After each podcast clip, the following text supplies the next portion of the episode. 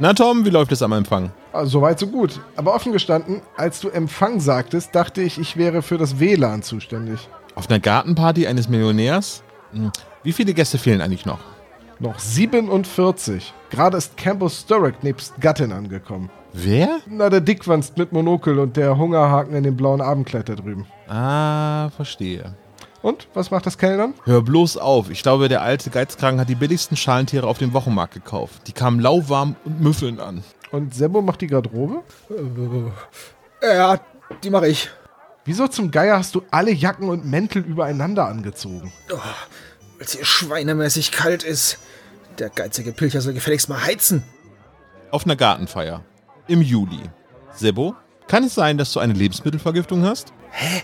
Nee, woher denn? Ich habe nur Hummer gegessen, seit wir hier sind. Du hast sogar den Kittel von Dr. Fritz Fuchs an. Was? Von wem? Wer, wer soll das sein? Na, die hässliche Vogelscheuche da hinten mit dem entstellenden Schnurrbart. Mann, Mann, Mann. Der Pilcher umgibt sich schon mit zwielichtigen Gestalten. Kein Wunder, wenn man bedenkt, was das für ein Ekelpaket ist. Das sind nur Gangster auf der Gartenparty. Ja, ähm, Freunde hat er keine. Das müssen alles Geschäftspartner sein. Wer ist eigentlich dieser Mann da hinten? Wen meinst du? Das einäugige Scarface oder die Kalksandsteinwand mit Undercut? Äh, ersteren. Ja, das ist Alexander Leland Kane. Boah, ist mir so scheißkalt. Der Pilcher ist echt ein Scheusal. Ja, vermutlich ist es nur eine Frage der Zeit, bis da jemand Maßnahmen ergreift. Ja, ja, vermutlich. Ah, guten Abend, der Herr. Darf ich einmal nach dem Namen fragen? Reaper. Tobias Reaper. Ah, danke sehr. Äh, bitte, hier entlang. Was war das denn für ein komischer Typ? Ganz in schwarz gekleidet. Ja, und habt ihr das komische Tattoo gesehen? Könnt ihr beide mal aufhören, Leute nach ihren Äußerlichkeiten zu bewerten? Schlimm ist das mit euch.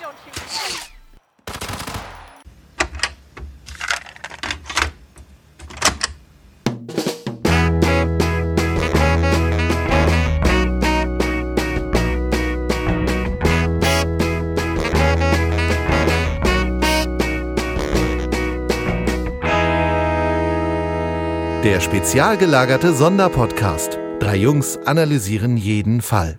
Aufnahme in 3, 2, 1 ist das, was Sebo gerade zuletzt zu mir gesagt hat. Das heißt, wir nehmen eine neue Folge vom spezial gelagerten Sonderpodcast auf. Mein Name ist Olaf und ich begrüße ebenso den erwähnten Sebastian Servus.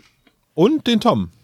Musst du hier immer solche interne rausholen? Jetzt wissen die Leute, dass wir zählen können. Hallo. Sogar rückwärts. Hallo. Ja, Rückwärts ganz, ganz großes Geheimnis, aber ich dachte, so nach vier Jahren äh, können wir das durchaus mal so offenlegen. Ach Gott, wir machen das schon wieder seit vier Jahren. Schon wieder. Ach, dann ist aber auch langsam mal gut hier. Naja, irgendwie noch ein Jahr, bis die Leute aus dem Snap wiederkommen. Wir haben es ja mal durchgerechnet. Wir brauchen noch etwa acht Jahre, bis wir mit allen Folgen durch sind. Ja, wenn man jetzt äh, sieht, 82. Folge ist das jetzt, hängen wir so ein bisschen hinten dran. Aber wir haben im letzten Jahr das Tempo ein bisschen erhöht und ich glaube, dieses Jahr schaffen wir das auch. Was heißt, wir hängen ein bisschen hinten dran? Ich meine, es sind fast 21 Folgen pro Jahr. Ja, wir hatten irgendwie uns aber mal vorgenommen, 24 Folgen zu machen pro Jahr. Du zählst jetzt ja aber auch die Folgen, die keine Nummer haben, nicht mit. Das ist ja. Richtig. Also, ich meine, wir haben ja da auch noch so ein paar, die drei Folgen zwischendrin besprochen. Ja, wisst ihr denn jetzt aus dem Stegreif, wie viele Folgen wir insgesamt schon veröffentlicht haben? Herzlich willkommen zum Jahresrückblick vom SSP. 2021 war sehr kurz. Das, das Ähm. Jahr reicht mir jetzt schon. Ich würde sagen, wir machen jetzt Schluss. Kurze Schätzung. was, was meinst du denn jetzt? Also, meinst du jetzt auch, also insgesamt alles auch mit den Ja. Adventskalendern? Okay, weiß, Genau. Hm. Also, puh. 160? Sebo? Was war die Frage? Wie viele Folgen wir insgesamt inklusive ähm, Kalendertürchen von unserer Ach so, alles. Ja, Tom, du hast 160, ne? Ja, das ist, glaube ich, sag aber mal zu viel geschätzt. 159. Es sind 224 Scheiße. inklusive dieser Folge. What? Wie das denn? Nein, das kann nicht sein. Doch. Wie können wir denn 224 Podcasts veröffentlicht haben, wenn wir gerade mal 82 reguläre Folgen besprochen haben? Naja, Adventskalender läppert sich, ne? Na gut, okay. Dann wir müssen uns mehr auf den Kern unserer Marke fokussieren. Also mehr Folgenbesprechungen, weniger drumrum. Zum Beispiel äh, die Folgenbesprechung zu der Folge, die wir uns heute zum Jubiläum ausgesucht haben, die drei Fragezeichen und der schrullige Millionär. Aber bevor wir darauf zu sprechen kommen, sei euch Reden wir über unseren Sommerurlaub vor zwei Jahren. Das ist SSP solange die Erinnerung noch einigermaßen da ist, wolltest du sagen. Irgendwie so langsam verschwinden die Bilder von Urlaub. Irgendwie, wir sind immer noch zu Hause, aber wir haben immer noch gute Laune. Das ist ja die gute Nachricht dazu. Nee, eigentlich wollte ich fragen, was habt ihr so gehört? Aber Tom, dich frage ich jetzt einfach nicht mehr. Sebo, kannst du seriös diese Frage beantworten? Ja, aber ich kann diese Frage dieses Mal leider nur mit nichts beantworten, denn ich habe tatsächlich in unserem se- doch sehr flotten Aufnahmerhythmus äh, nur, äh, nur einen Podcast gehört. Und naja, das ist ein Warhammer 40k Lore Podcast von einem, der das halt vorliest. Das nennt sich Scriptoris fü- äh, 6. Aber ich weiß nicht, ob ich das empfehlen soll, weil, nicht weil es schlecht äh, wäre oder so, aber weil es äh, bestimmt kein Schwein interessiert von unseren Hörern, vermute ich mal, oder wenige. Also, es heißt Scriptoris 6 und es ist ein Podcast von einem äh, Herrn, der äh, die Hintergrundgeschichten von verschiedenen Charakteren und Kriegen und Waffenarten und Völkern äh, aus dem Warhammer 40k-Universum ja, vorträgt. Die Podcasts sind sehr, sehr kurz, so zwischen 5 und 15 bis 20 Minuten. Es sind auch ein paar längere dabei, aber das sind dann wirklich auch so Sachen wie äh, die Horus-Heresie oder so, die dann einfach länger brauchen. Aber so im Normalfall zwischen 5 und 20 Minuten. Es ist echt ganz cool. Ich höre es ganz gerne. Ähm, aber ich, es ist echt sehr, sehr nischig, würde ich sagen. So, ähm, Tom, du kannst jetzt aus der Schuldecke wieder rauskommen. Hast du denn was gehört? Mit dir rede ich nicht mehr. Du hörst von meinem Nee, ich hab- Anwalt, äh, genau. Ich habe tatsächlich nichts Neues gehört. Also ich bin in letzter Zeit froh, wenn ich es schaffe, so meine fast tägliche Podcast-Routine aus Deutschlandfunk der Tag, Politik-Podcast, Informationen am Abend äh, zu schaffen und dann, was so zwischendrin an meinen Standard-Podcast drin ist. Aber ich hätte echt mal wieder Lust, so ein, so ein richtig schönes Hörspiel zu hören. Also jetzt mal abseits von den drei Fragezeichen. Aber nee, ich komme gerade momentan zu nicht so sonderlich viel. Ich, ich weiß, was du meinst, aber ich habe trotzdem etwas gehört. Und zwar ist es etwas Altes Neues oder etwas Neues Altes. Und zwar endete die Hörspielserie vom Tonstudio Braun, John Sinclair, mit der Folge 107. Ähm, die Folge hat den wunderschönen Namen Die Herren der ähm, Dunkelwelt. Ähm, und die endete als erster Teil von zwei Teilen. Und dann wurde leider diese Hörspielserie eingestellt vor ungefähr 30 Jahren. Und ja, was soll ich sagen? Jetzt ist die abschließende ähm, Folge 2 zu diesem Zweiteiler Dr. Tods Rache erschienen. 30 Jahre nach den Aufnahmen von Folge 107 gibt es jetzt eben Folge 108 mit ähm, teilweise noch den alten Sprechern, aber mit teilweise auch neuen Sprechern. Unter anderem zum Beispiel wird Dr. Tod ähm, von Hennes Bender gesprochen. Ja, und das habe ich gehört. Ich kann jetzt keine hundertprozentige Empfehlung für alle John Sinclair-Fans aussprechen, die jetzt mit Edition 2000 groß geworden sind, sondern eher eine Empfehlung aussprechen für alle, die Tonstudio Braun-Aufnahmen von damals lieben, liebten. Ähm, dafür ist es ganz okay. Das ist jetzt mal eine sehr diplomatische Aussage dazu, weil die Qualität der Sprecher und der Aufnahme ist eher gewöhnungsbedürftig. Aber der Zweiteiler ist dadurch beendet und es gibt jetzt endlich die Folge 108. Ob es noch weitere Folgen geben wird von diesen Tonstudio Braun Hörspielen, weiß ich nicht. Ist eigentlich auch eher ein Thema für ein anderes Podcast-Projekt, aber ich habe es halt gehört. Ja, damit habe ich übrigens auch wieder angefangen mit John Sinclair, aber das wollte ich jetzt nicht groß aufzählen, weil wir darüber schon so oft geredet haben. Aber äh, ich bin jetzt gerade wieder dabei, die Edition 2000 nochmal zu hören. Das ist eine gute Idee. Ja. Gut, dann haben wir diese Rubrik abgehakt und dann lass uns doch mal zügig zum schrulligen Millionär kommen. Die harten Fakten zum schrulligen Millionär. Warum haben wir uns diese Folge ausgesucht? Ja, das bei näherer Betrachtung frage ich mich das jetzt auch. Wir hatten bei der Auswahl, äh, glaube ich, mal darüber gesponnen, dass wir sagen, oh, wir müssen mal wieder so eine Crimebuster-Folge machen. Und ja, ja, ja, dann nehmen wir den schrulligen Millionär. Es ist aber gar nicht eine Crimebuster-Folge, sondern es ist die letzte Folge von den drei Fragezeichen der Originalserie aus Amerika. Ja, ich sag mal so. Wobei, das wäre das Fazit vorweggenommen. Aber wäre die Folge, hätte die so geendet, die Serie, wäre das ein Grund gewesen. Wäre diese Folge ein Pferd, müssten wir es leider erschießen. Ja. Das ist das, was Servo. Ich, will, ich hätte dem Horst nicht mal mehr einen Name gegeben. Und ich finde die Folge toll. So, das wird heute eine spannende Besprechung. Das wird lustig. Vor allem ist es irgendwie wie ein, aus einem Paralleluniversum, muss ich mal so sagen. Das ist komisch, ne? Ja, vor allem. Aber es sind auch mit die beliebtesten Besprechungen bei uns, wo ich euch erklären kann, warum ihr falsch liegt. Das ist ah, okay. Ah, okay, dann bin ich sehr gespannt. Aber M.V. Carey hat das Buch geschrieben im Jahre 1900 87 äh, genau. bei Random House ist das Buch erschienen und äh, auf Deutsch im Hörspiel ist es 1989 erschienen. Der Originaltitel ist übrigens The Mystery of the Cranky Collector. Was auch der bessere Titel ist. Natürlich, das weiß Tom, weil der hat nämlich das Buch gelesen.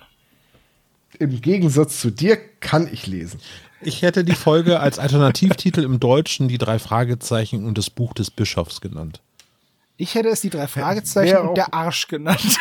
Wär, wären beides wären beides sehr gute Titel, ja. Das eine wäre mehr so drei Fragezeichen Ära 120 bis 200 und der Arsch wäre eher so drei Fragezeichen so bei Sebo Autor für die Serie wird. Deswegen ist auch Andy Autor, nicht ich. Und ich weiß nicht, so, ähm, wenn das Buch jetzt heute erscheinen würde, dann äh, würde das und die brennende Botschaft heißen. Und mit der brennenden Botschaft sind dann die Seiten im Kamin gemeint. Äh, und es hätte einen deutlich reißerischen Titel, wie ähm, der tote, nee, der blutige Bischof. Auf Deutsch würde die Folge heute und der blutige Bischof Ist heißen. das nicht eine John Sinclair-Folge, die so heißt? Das wäre doch eigentlich mal das perfekte. Du musst jemanden finden, der von beiden Serien nur so ein bisschen Ahnung hat, und dann musst du mit ihm das Quiz machen. Drei Fragezeichen oder John Sinclair. Das können wir wirklich mal als Quiz machen. So, aber da, dann hast du halt so Titel wie Schach mit dem Todessultan. okay, das Ja, ist jetzt der- ein bisschen krass. Da wäre ich jetzt auch mal überfragt. Das ist und das der Alternativtitel zum Master of Chess, nehme ich an, oder? Ja, aber zum Beispiel das Eisgefängnis. John Sinclair oder drei Fragezeichen Folge. Das Buch der, äh, das Tuch der Toten. John Sinclair oder drei Fragezeichen Folge. Ja, die Frage würde dann aber eher in Richtung Menschen zielen, die nicht alle drei Fragezeichen Titel im Kopf haben. Das So habe ich ja gerade gesagt. Du musst jemanden finden, der von beiden Serien nur so Ja. ein bisschen eine Ahnung Ja. hat. Ich wollte gerne nochmal das wiederholen, damit ich das unterstreiche, was du gesagt hast. Wir sollten uns vielleicht der blutige Bischof sichern. Das gibt's nämlich noch nicht. Kurz. Also ich glaube, die Frage war ja ursprünglich von Olaf, warum wir uns diese Folge ausgesucht haben. Und ich glaube einfach, weil wir Bock drauf hatten. Also Ja. ma- mag ja sein, dass Servo die Folge nicht mag. Für mich ähm, so die Folgen 40 bis 60, zusammen mit den davor natürlich, da, das sind so für mich die Folgen meiner Kindheit. das sind die richtigen Folgen, alles andere ist neu. Nee, also das weiß ich nicht. Also ich glaube, mit die letzten Folgen, die ich mir so selber auf Kassette noch gekauft habe, waren so die von 80 bis 90 so um den Dreh rum. Ich weiß, dass ich die 100 schon nicht mehr auf Kassette hatte. Aber so, also als ich klein war und angefangen habe, Kassetten zu hören, existierten bei uns im Haushalt schon die ersten 40 Folgen. 50 Folgen vielleicht, so, ja doch, die Crimebuster gab es auch schon. Und das, was so danach kam, das waren so immer die Folgen, die es dann so nach und nach zu den Geburtstagen gab. Wenn ich mich gerade zeitlich nicht komplett verrenne. So frühe 90er, Gefahr im Verzug etc. Aber du hast denn äh, das noch in Erinnerung quasi mit der alten Musik. Also die Zeit von Carsten Ja. Bohn ist ja bei den drei Fragezeichen vorbei. Und äh, die Vocoder-Musik wurde ja bei den Erstauflagen immer erst mit Folge 50 eingeführt. Also Jan Friedrichs Konrad, die drei Fragezeichen Vocoder-Intro, das gibt es offiziell erst seit Folge 50. Jetzt in der Zwischenzeit gibt es so einen Übergang. Ähm, so einen Übergang, wo es nicht so ein richtiges Intro gab. Wobei, das stimmt eigentlich nicht. Ich habe jetzt mich noch mal so ein bisschen mich durchgehört zwischen den Folgen 40 bis 49 und da ist es eigentlich immer die gleiche Musik. Und da ähm, gibt es noch ein paar spannende Fakten dazu. Und zwar wurde das damals unter dem Pseudonym Phil Moss herausgebracht. Äh, jetzt aber gibt es so ein paar Menschen, die sich dort etwas mehr mit beschäftigen. Und da wurde uns ans Herz gelegt, dass wir einmal uns die Musik von Manuel Backert anhören sollen. Und der hat eben dieses Intro, was man jetzt in der Erstauflage, was du vielleicht noch kennst, Tom, ich weiß nicht, ob Sebo das auch noch kennt, das Intro. Ja, natürlich. Also kennen durch das schon, klar. Mhm. Ähm, das äh, hat den wunderschönen Namen Piper Beta und kommt von eben Manuel Backert. Und diese und andere Titel erscheinen jetzt demnächst, nämlich im Mai, als, als Vinyl-Nachpressung von den Originalaufnahmen von den drei Fragezeichen, TKKG und weiteren Hörspielserien Titeln. Ähm, und da ist unter anderem auch äh, Piper Beta zum Beispiel mit dabei. Äh, hallo, hier ist Zukunfts-Olaf und äh, mich hat das Thema Manuel Backert nicht so richtig in Ruhe gelassen und äh, so hatte ich äh, eine Mail an den Manuel Backert geschrieben äh, mit ein paar Fragen, die ich äh, zu dieser Musik hatte und er hat sie mir freundlicherweise, weil er weiß, dass es ein Podcast ist, das Ganze eingesprochen, also die Antworten eingesprochen und ähm, das ist jetzt sozusagen hier ein, ein Mini-Mini-Einschub-Interview und ähm, ja, viel Spaß damit. Manuel, wie kam es denn dazu, dass du die Musik für Europa gemacht hast? Ich war erst 22 Jahre jung, als ich anfing, für Miller International im Auftrag von Dr. Andreas Beuermann Musik für Europa zu komponieren. Das hat mir viel Spaß bereitet und war eine neue Erfahrung für mich. Und äh, war das denn gleich angedacht, dass das Ganze für die drei Fragezeichen als Titelmelodie verwendet werden soll? Mir war damals nicht bewusst, dass meine Musik für die drei Fragezeichen eingesetzt wurde. Aber hörst du die drei Fragezeichen denn jetzt? Ich lernte die Serie mit ihren Detektiven Justus, Peter und Bob erst später kennen. Ja, vielen Dank, Manuel Backer, dass du uns diese Fragen so schnell beantwortet hast. Und ähm, ja, ich würde sagen, wir hören einmal ganz kurz rein in die Musik, weil das dürfen wir dank Manuel Backert auch einmal machen. Hier ist also Piper Beta und noch ein paar andere Titel von ihm aus der Ära von der Folge 40 bis 49. Hört mal kurz rein.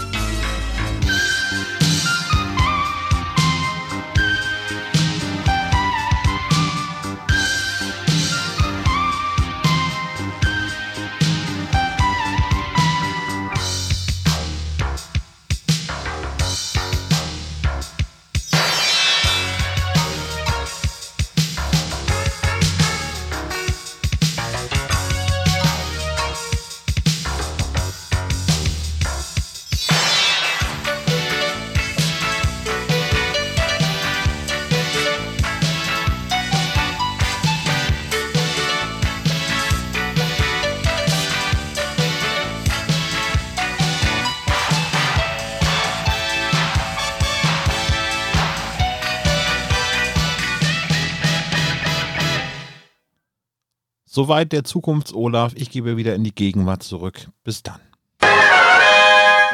Erscheint im Mai und wir wurden von Felix, äh, dem lieben Hörer Felix, darauf aufmerksam gemacht, dass ähm, er, weil er in diesem Projekt mit involviert ist, unter anderem auch Andreas Ruch, der ähm, das Cover für diese Schallplatte gestaltet, dass wir doch gerne ähm, dreimal die Langspielplatte und auch dreimal die MC von Album von Manuel Backert verlosen dürfen. Hi, ich bin Manuel Backert und ich verlose heute mein neues Album Moss Wanted, das am 22. Mai 2021 erscheint. Exklusiv für euch Spezies gibt es insgesamt drei Vinyl Editions und drei MC Editions zu gewinnen. Moss Wanted enthält insgesamt 40 meiner bekanntesten Hörspielkompositionen aus den 80er Jahren, die bei vielen Europa-Hörspielserien zum Einsatz gekommen sind. Unter anderem natürlich auch bei den drei Detektiven aus Rocky Beach. Dort kam meine Musik vor allem in den Folgen 38 bis 52 vor, später auch bei den Neuauflagen der Klassiker und ebenso in einigen neueren Episoden. Wer also Moss Wanted gewinnen möchte, kann hier einen Kommentar hinterlassen auf spezialgelagert.de. Das Ganze bis einschließlich sieben Tage nach Veröffentlichung dieser Folge.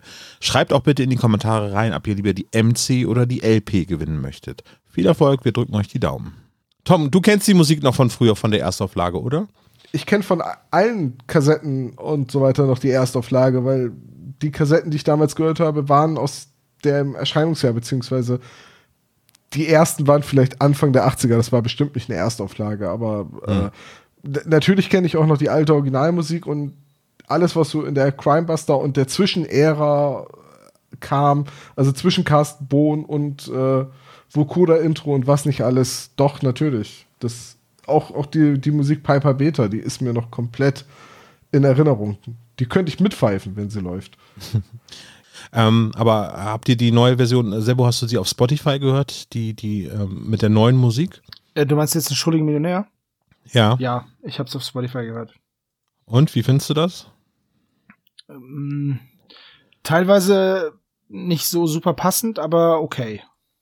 Ja, es ist okay, aber es fühlt sich nicht so organisch an. Ja, ist so genau. mein Eindruck irgendwie Das so, ne? ich, weil ja. es klingt so, als wenn, ah, die Musik müssen wir jetzt austauschen und Ja, Ja. das Gefühl hatte ich aber auch schon öfter. Also, naja.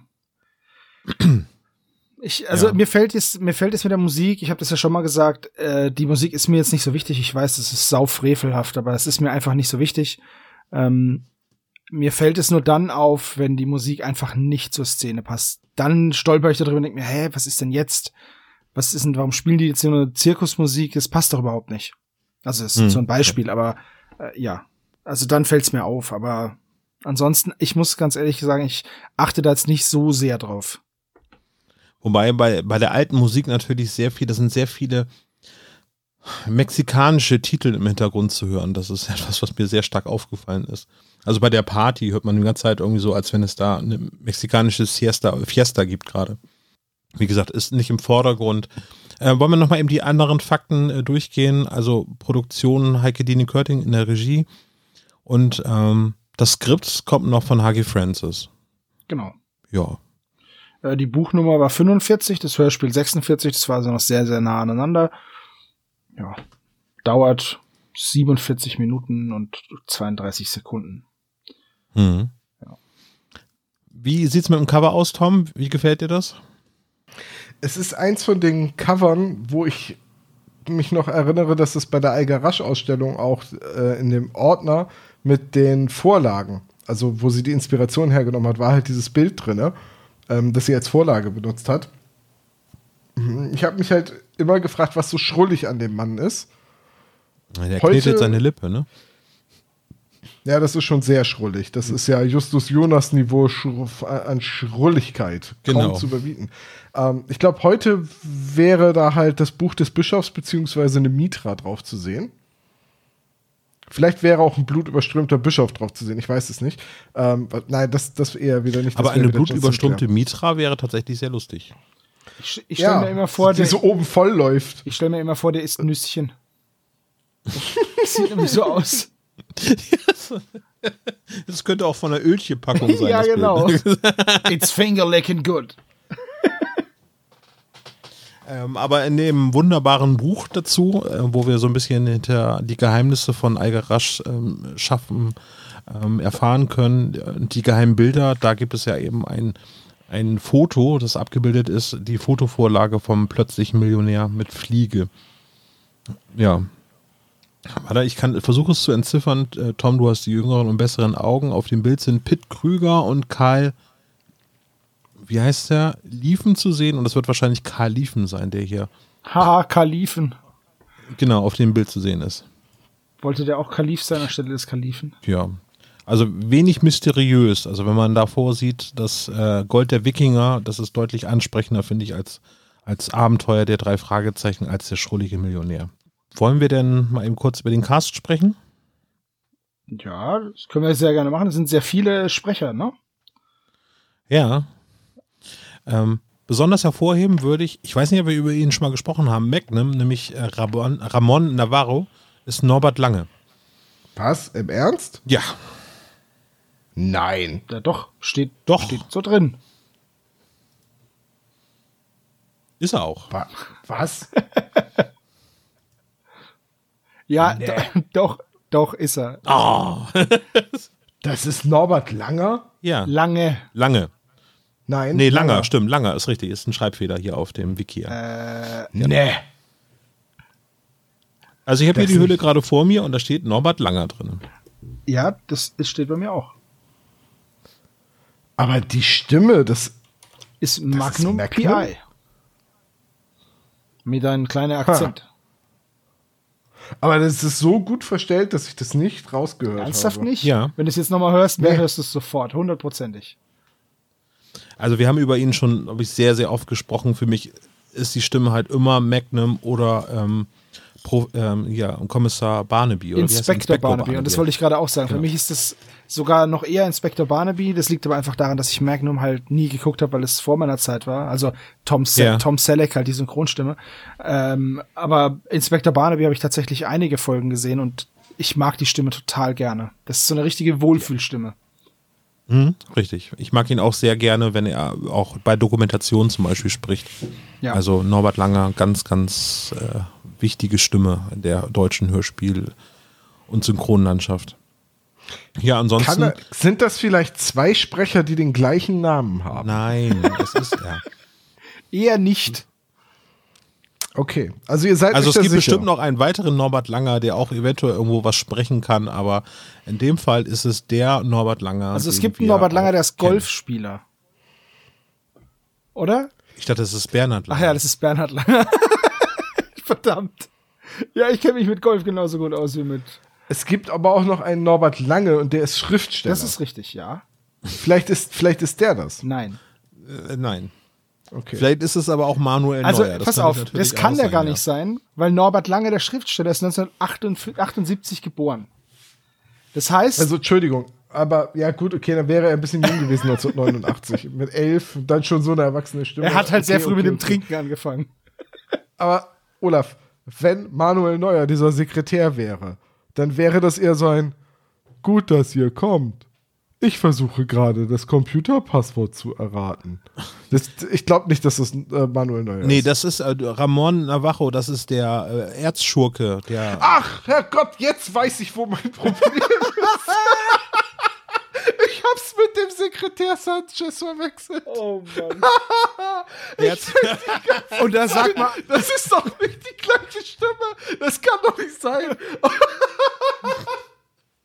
Herzlich willkommen beim betreuten, beim betreuten Hören von Hörspielen. Wir helfen Ach, Tom über die Straße. Das ist Er sehr lieb von euch. Sekretär Sanchez, äh, also alias Walter Elz heißt er, hat er verwechselt mit Ramon Navajo, den äh, Tellerwäscher, der gerne Millionär wäre.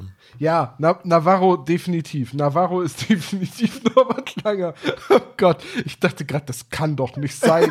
Wie klingt der bitte Magnum dann? Aber okay, gut. Äh, Marilyn, ähm, Marilyn Pilcher wird gesprochen von Gabi Libbach. Ähm, die hat mir als Sprecherin, jetzt das kann ich schon mal vorwegnehmen, gar nicht so gut gefallen, weil die irgendwie zu extrem in den einzelnen Passagen ist, finde ich. Vielleicht habe ich da auch einfach nur zu kritisch gehört, das kann natürlich auch sein. Es ist gleichzeitig mh, die einzige weibliche Rolle, die in mehr als einer Szene auftaucht. also stimmt, die ja. Äh, Frau Durham jetzt mal rausgezählt, genauso auch die Mrs. Westerbrook, die ja nur am Anfang auf der Party irgendwie mitsprechen.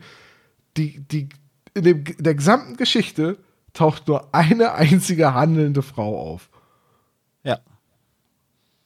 Und ich Somit würde wäre jetzt der ja gerne sagen, natürlich jetzt auch schon wieder Geschichte, ja.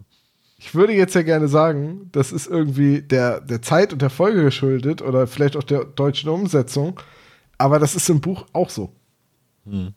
Da gibt es noch eine Sekretärin, die jetzt hier keine Rolle spielt. Ja. Ähm, das Schrullige wurde aber perfekt umgesetzt von Michael Rospat, äh, der den Millionär Pilcher spricht. Von Rospat, so viel Zeit muss sein. Oh, du hast recht, ja. Ja, ansonsten gibt es halt viele kleine Nebenrollen. Habt ihr da noch jemanden?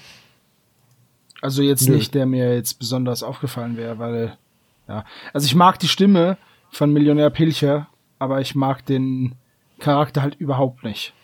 Aber die Stimme hat es Nee. gut abgebildet, sagen wir es mal so. Ja. Ja. Vor allem war Michael von Rospat gerade mal 54, als er die Stimme gesprochen Das klingt hat. auf jeden Fall viel älter. Okay, dann haben wir die harten Fakten soweit eigentlich durch. Sebo, Das bin ich. also irgendwie habe ich das Gefühl, dass wir heute was anders machen müssen. Ja, soll ich einfach mal den Klappentext ein singen? Ja, komm her, sing ihn doch mal ein. Kannst du? Ja, ja, na klar, also los. Okay, Tom. Jetzt geh bitte kurz Ja. raus. Das wird jetzt nicht schön Nee, jetzt werden. wird's, jetzt wird's, jetzt wird's schlimm und ich entschuldige mich schon im Vorhinein. Sehr gut. So, dann bin ich mal gespannt. Sebo, hau rein. And a one, a two, a one, two, three, four. Ich bin ein alter Millionär und mache just das Leben schwer. Ich bin ein alter Millionär. So ein Schrulliger. Ich bin ein alter Millionär.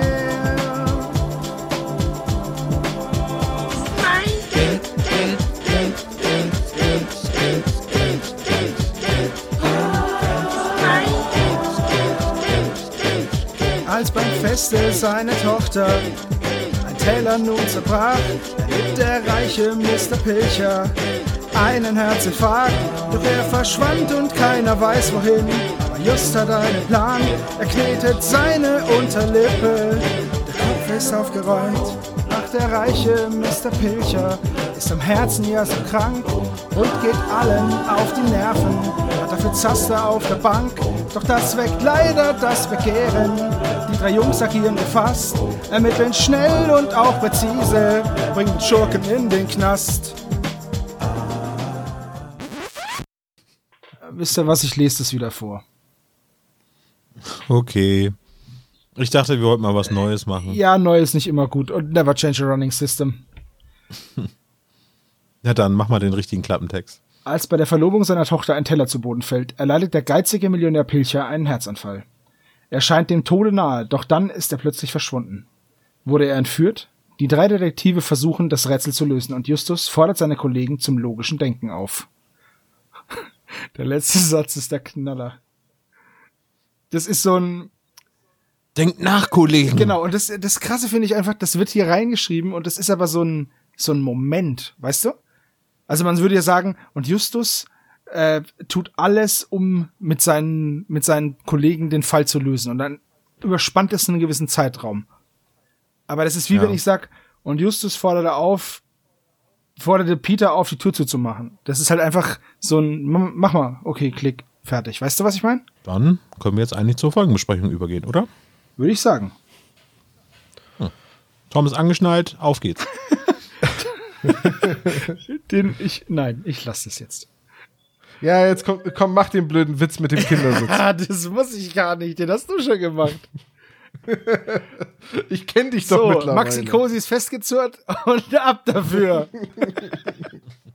Woher kommt eigentlich der Ausdruck Ich hab Maxi kein- also, Cozy? Ist ich das von versteh- maximale Hersteller. Gemütlichkeit? Ist das Ich Cozy? hätte, ich hätte jetzt von also, Cosi, Max, also Maxi Cosi habe ich gedacht, das ist einfach nur maximal gemütlich, oder? Ah, Okay. Und dann halt so das Wort so Oder- verballhornt. Ist das so eine Wortmarke wie Tempo? Also, dass man mittlerweile jeder weiß, was gemeint ist, obwohl Ja. das gar nicht von dem Hersteller ist, so wie Jacuzzi. Ja, genau. Okay. Ja, äh, es ist äh, so, Maxi Cosi ist ein Hersteller. Äh, es gibt auch noch andere Hersteller von Kindersitzen, zum Beispiel Römer und ach, Die sind aber alle nicht so gut und geben uns kein Geld. Ja, so, legen wir los, bevor es noch schlimmer wird. In der ersten Szene befinden wir uns direkt auf einer Party und lernen einen der unsympathischsten Charaktere im ganzen Drei-Fragezeichen-Universum kennen. Ein Mann, der, Justus? den kennen wir schon, ein Mann, der alles hat, Geld ohne Ende, aber einfach, ja, ich finde, das Wort schrullig ist hier sehr falsch gewählt.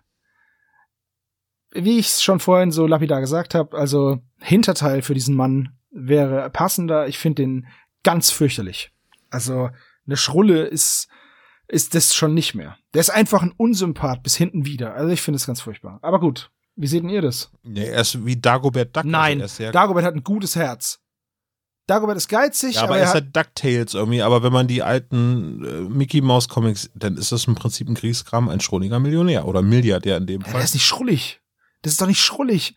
Sch ist- Also, was ist denn eine Schrulle? Eine Schrulle ist doch nicht, dass du dich anderen gegenüber voll kacke verhältst. Oder?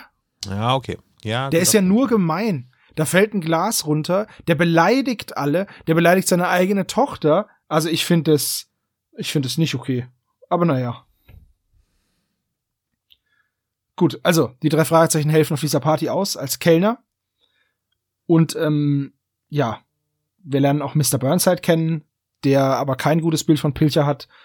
Und äh, ja, dann fällt, wie gesagt, ein Glas runter, dann regt er sich schon auf und als dann auch noch ein Teller in der Küche runterfällt, kriegt er einen Herzinfarkt. Ja. Und ähm, was soll ich sagen? Das ist die erste größere Änderung. Jetzt so früh schon drin. Also er bekommt einen Herzanfall. Er Ach so, ja, und äh, wahrscheinlich fällt auch eine Tasse runter, vielleicht im Buch. Nee, ähm, es ist tatsächlich so, dass äh, Mr. Pilcher die Party organisiert hat und nicht Marilyn. Das heißt, er ist auch der Auftraggeber von Mr. Burnside. Und weil er eben so wenig Geld wie möglich locker machen will, ja, man sagt immer, Pilcher ist so geizig, der hat von seinem ersten selbstverdienten Dollar noch 90 Cent übrig, ähm, hat Burnside sich für die drei Fragezeichen zum Beispiel keine richtige Uniform leisten können. Also schicke Kleidung. Geschweige denn sich richtige Kellner leisten können, musste stattdessen die drei Fragezeichen anheuern. Und ähm, Pilcher verfolgt jemanden in die Küche. Also er geht in die Küche rein, steht dann Navarro gegenüber, der da gerade als Tellerwäscher äh, sich eingeschleust hat. Und als die beiden Männer sich angucken und sich gegenseitig wiedererkennen, lässt der eine den Teller fallen und der andere hat einen Herzinfarkt. Wird es im Buch schon so dargestellt? Also wird es quasi Ja. sofort aufgedeckt, dass das, äh, dieser Tellerwäscher im Prinzip. Ja, es wird auch gesagt, dass Ramon Navarro der Tellerwäscher ist. Das ist, also ich glaube, der Nachname wird nicht gesagt, aber es wird halt gesagt, dass das äh, Navarro, äh, äh, dass es Ramon ist, der äh, ungelernte Te äh, Tellerwäscher, also eine ganz billige Lohnkraft, die Harry Burnside angeheuert hat. Das wird auf jeden Fall gesagt. Das heißt, es wird im Buch weniger gerätselt. Naja, der, Wobei, nee, der, das war- der Nachname Navarro wird halt nicht sofort gesagt. Ja, okay. ähm, aber äh, es wird halt im Buch deutlich her von Anfang an, dass die beiden Männer sich zu kennen scheinen, weil sie halt sich in die Augen sehen und so einen so einen, ja, langen, intensiven Blick austauschen, bevor Pilcher dann zusammenbricht. Wird das denn nur aus der Sicht von Pilcher beschrieben? Weil wir hatten uns ja darüber unterhalten in den letzten Besprechungen, dass wenig äh, im Off passiert, also wo nicht die drei Fragezeichen involviert sind. Na, die drei Fragezeichen sind halt unmittelbar vor der Küche beziehungsweise in der Küche. Sie, sie folgen ihm auch in die Küche. Also die drei Fragezeichen sind wie immer die Handelnden oder die, die Point of View Personen. Ja, okay. Aber ich mag diese Formulierung, er ist so geizig, er besitzt von seinem ersten Dollar noch 90 Cent. das ist, die ist großartig. Ja, das ist sehr schön. Gut, äh, aber dann, dann- fängt eigentlich schon die nächste Szene an. Ne? Also nächste Ja. Szene ist dann die Behandlung und Peter muss mal schiffen. Nee, Hände waschen muss er. Er muss sich erfrischen. Ähm, genau, denn wie eine junge Dame geht Peter sich erfrischen. Ja. Die Nasepuder wäre auch ein bisschen fehlplatziert gewesen. Ja, und äh, vielleicht trifft es sich ja nachher noch mit Jeffrey. Auf jeden Fall wird er dann in der Toilette eingesp äh, eingesperrt, ne? ja. Also die, die die Szene ist für mich super konstruiert. Es wird, also ich glaube, es wird gesagt, ich muss mir mal die Hände waschen. Warum muss er sich die Hände waschen? waschen? Weil er einen alten Mann angefasst hat? Oder? Ich weiß es, ich weiß es nicht. Aber er hätte ja, naja, vielleicht auch einfach, dass man nicht sagt, ich muss mal pipi oder so. Also, oder? Er wird einfach sagen, ja, ich muss mal auf Toilette. Also das reicht doch schon. Ja, auch, auch da ganz kleine Veränderung, weil, aber das musste wahrscheinlich fürs Hörspiel sein, damit man es hört, weil man eben nicht Peters Gedanken hört. Äh, Peter hat irgendwie auf dem Weg nach oben, hat er irgendwie schmutzige Hände. Weil das, genau, weil die Bücher, die, die da im Raum sind, er wird nämlich mit Mr. Pilcher alleine gelassen und muss auf den aufpassen. Also Marilyn stellt ihn da quasi als Wache hin, ähm, damit man Notarzt rufen kann, falls es ihm jetzt doch noch schlechter geht. Und Peter bleibt dann da oben und äh, stellt dann fest, dass Pilcher halt einfach alles hortet, vor allem Bücher. Hunderte, tausende Bücher, die offenbar seit Jahren nicht mehr gereinigt wurden, weil er nämlich der Haushälterin verbietet, da Staub zu wischen. Er kriegt immer die Krise, wenn sie das macht. Ähm, und, und dann hat Peter deswegen nämlich dreckige Hände. Und Pilcher schläft aber. Und Peter erkundet dann quasi das Stockwerk auf der Suche nach einem Badezimmer. Und als er es gefunden hat, wird er dann eingeschlossen. Ja, okay. Aber Das ist ein bisschen das ist also eine Zusammenfassung, eine Kürzung, so dass es einigermaßen Sinn ergibt. Er wäscht sich die Hände, wird eingesperrt und dann geht es eigentlich quasi nahtlos über zur nächsten Szene, weil er ist dann, nachdem er eingesperrt worden ist, die Dachrinne runtergeklettert und ist dann wieder auf dem Fest angekommen.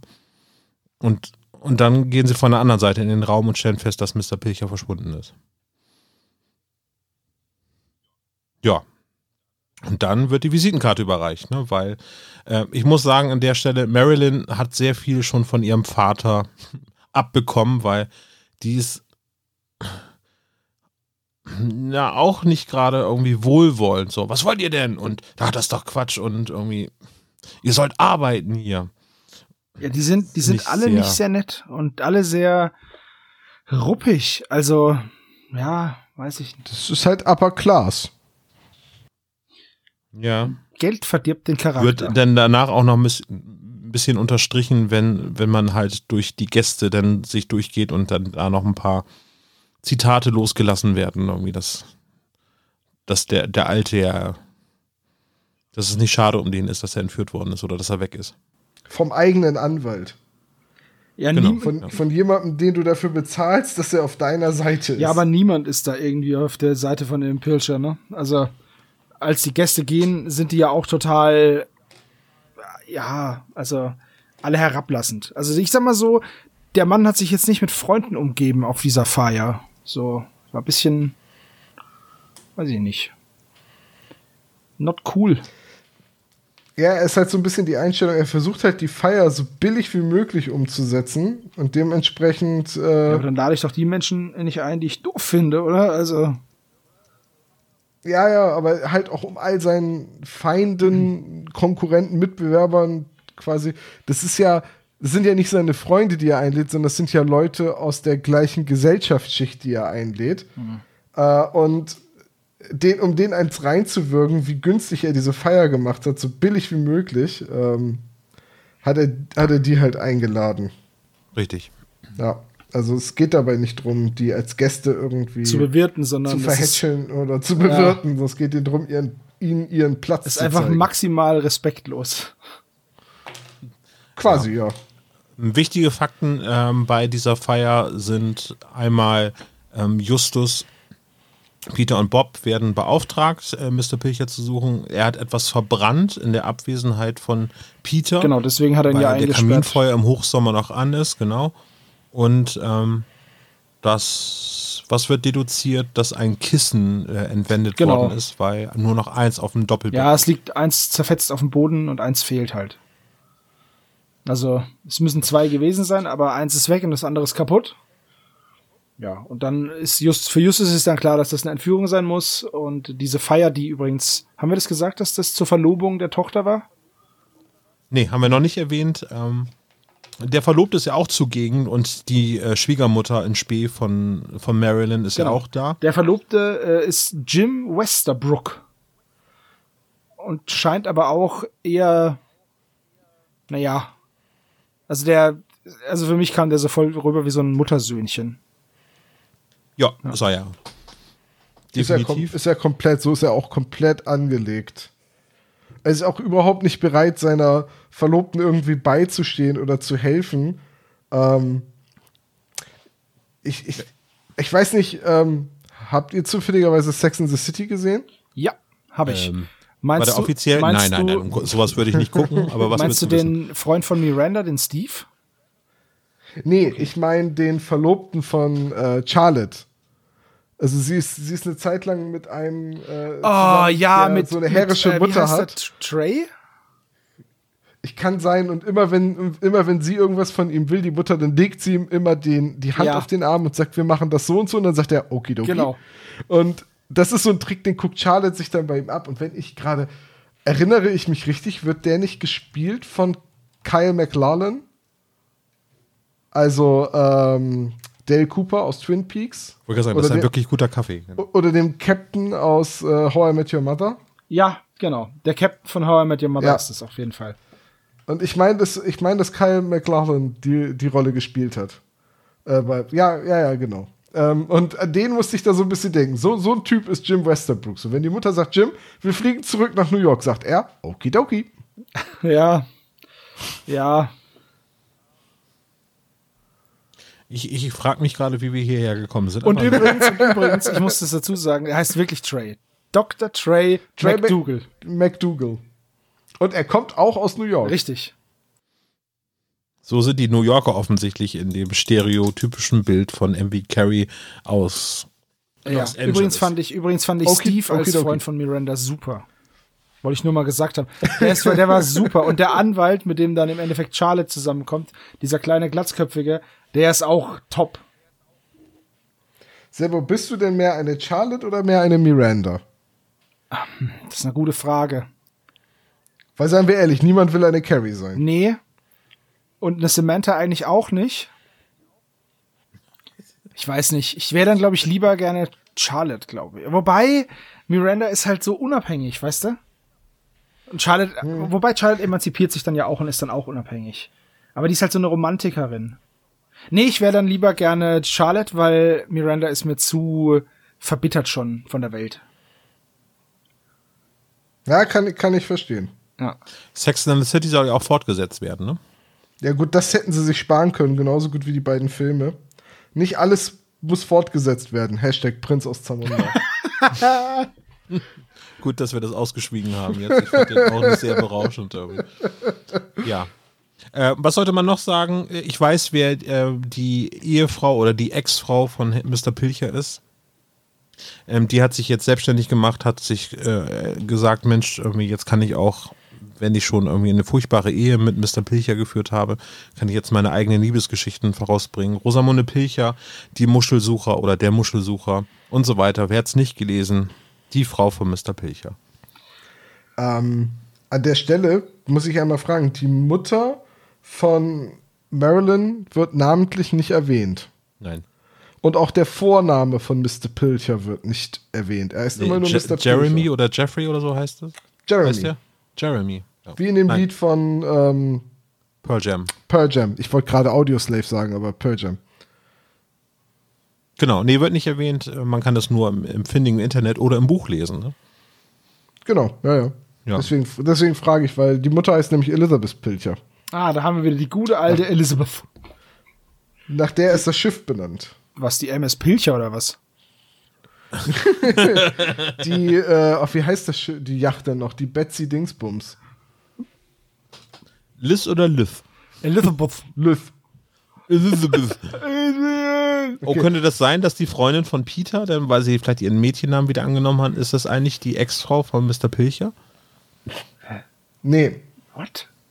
nee. Nee, komm. Jetzt wird's hier. Nee, komm, jetzt wird's ein bisschen albern hier. Also jetzt wirklich. wird's ein bisschen albern. Ah, jetzt ja, so. albern. Jetzt ist es wieder ein bisschen Also- drüber, alles klar.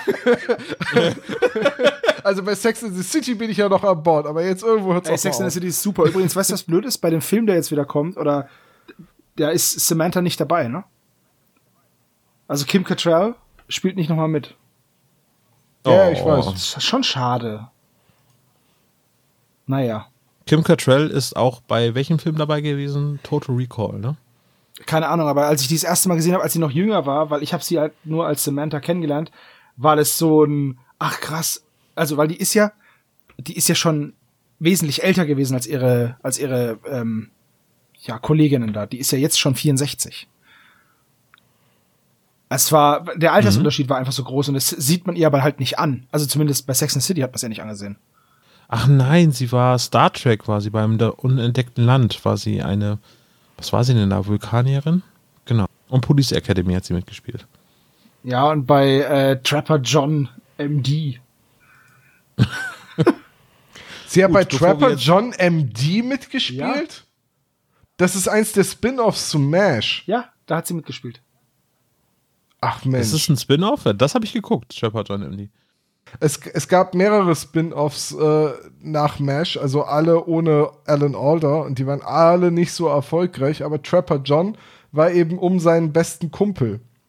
Der, also um den, ach Gott, wie hieß denn noch die Rolle? Ich weiß es nicht mehr. Also um den besten Freund von Hawkeye, der dann zurück in den Staaten ist und der hat dann seine eigene Art-Serie bekommen. Krass, krass, ne? Okay. Okay, es ist, hängt alles zusammen und jetzt sind sie alle nicht bei den drei Fragezeichen und im schrulligen Millionär.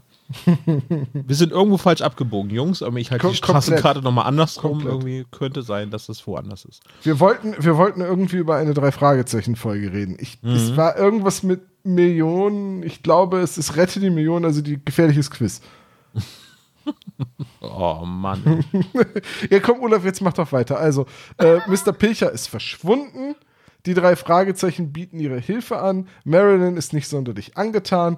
Jim sagt Okidoki und fliegt zurück nach New York und ist keine große Hilfe. Richtig? Und wie geht's dann weiter?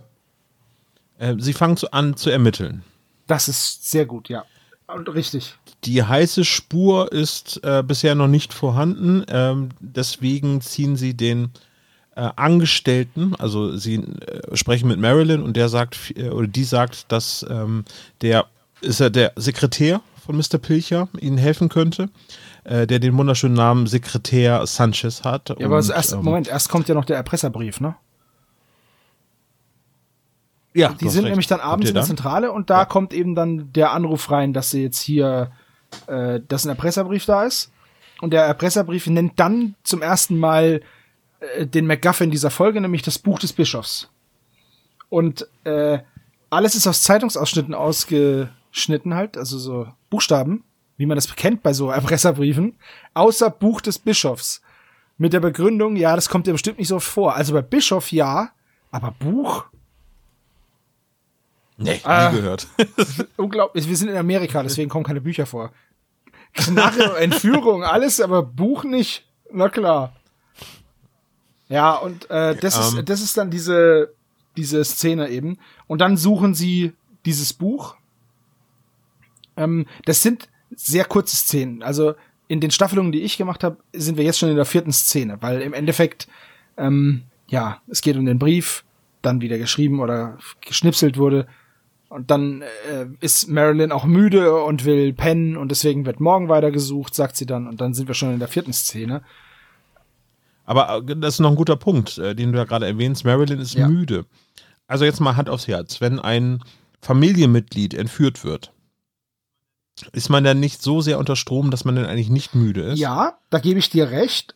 Ich bitte aber zu bedenken, was der, wie der, was das für ein Typ ist.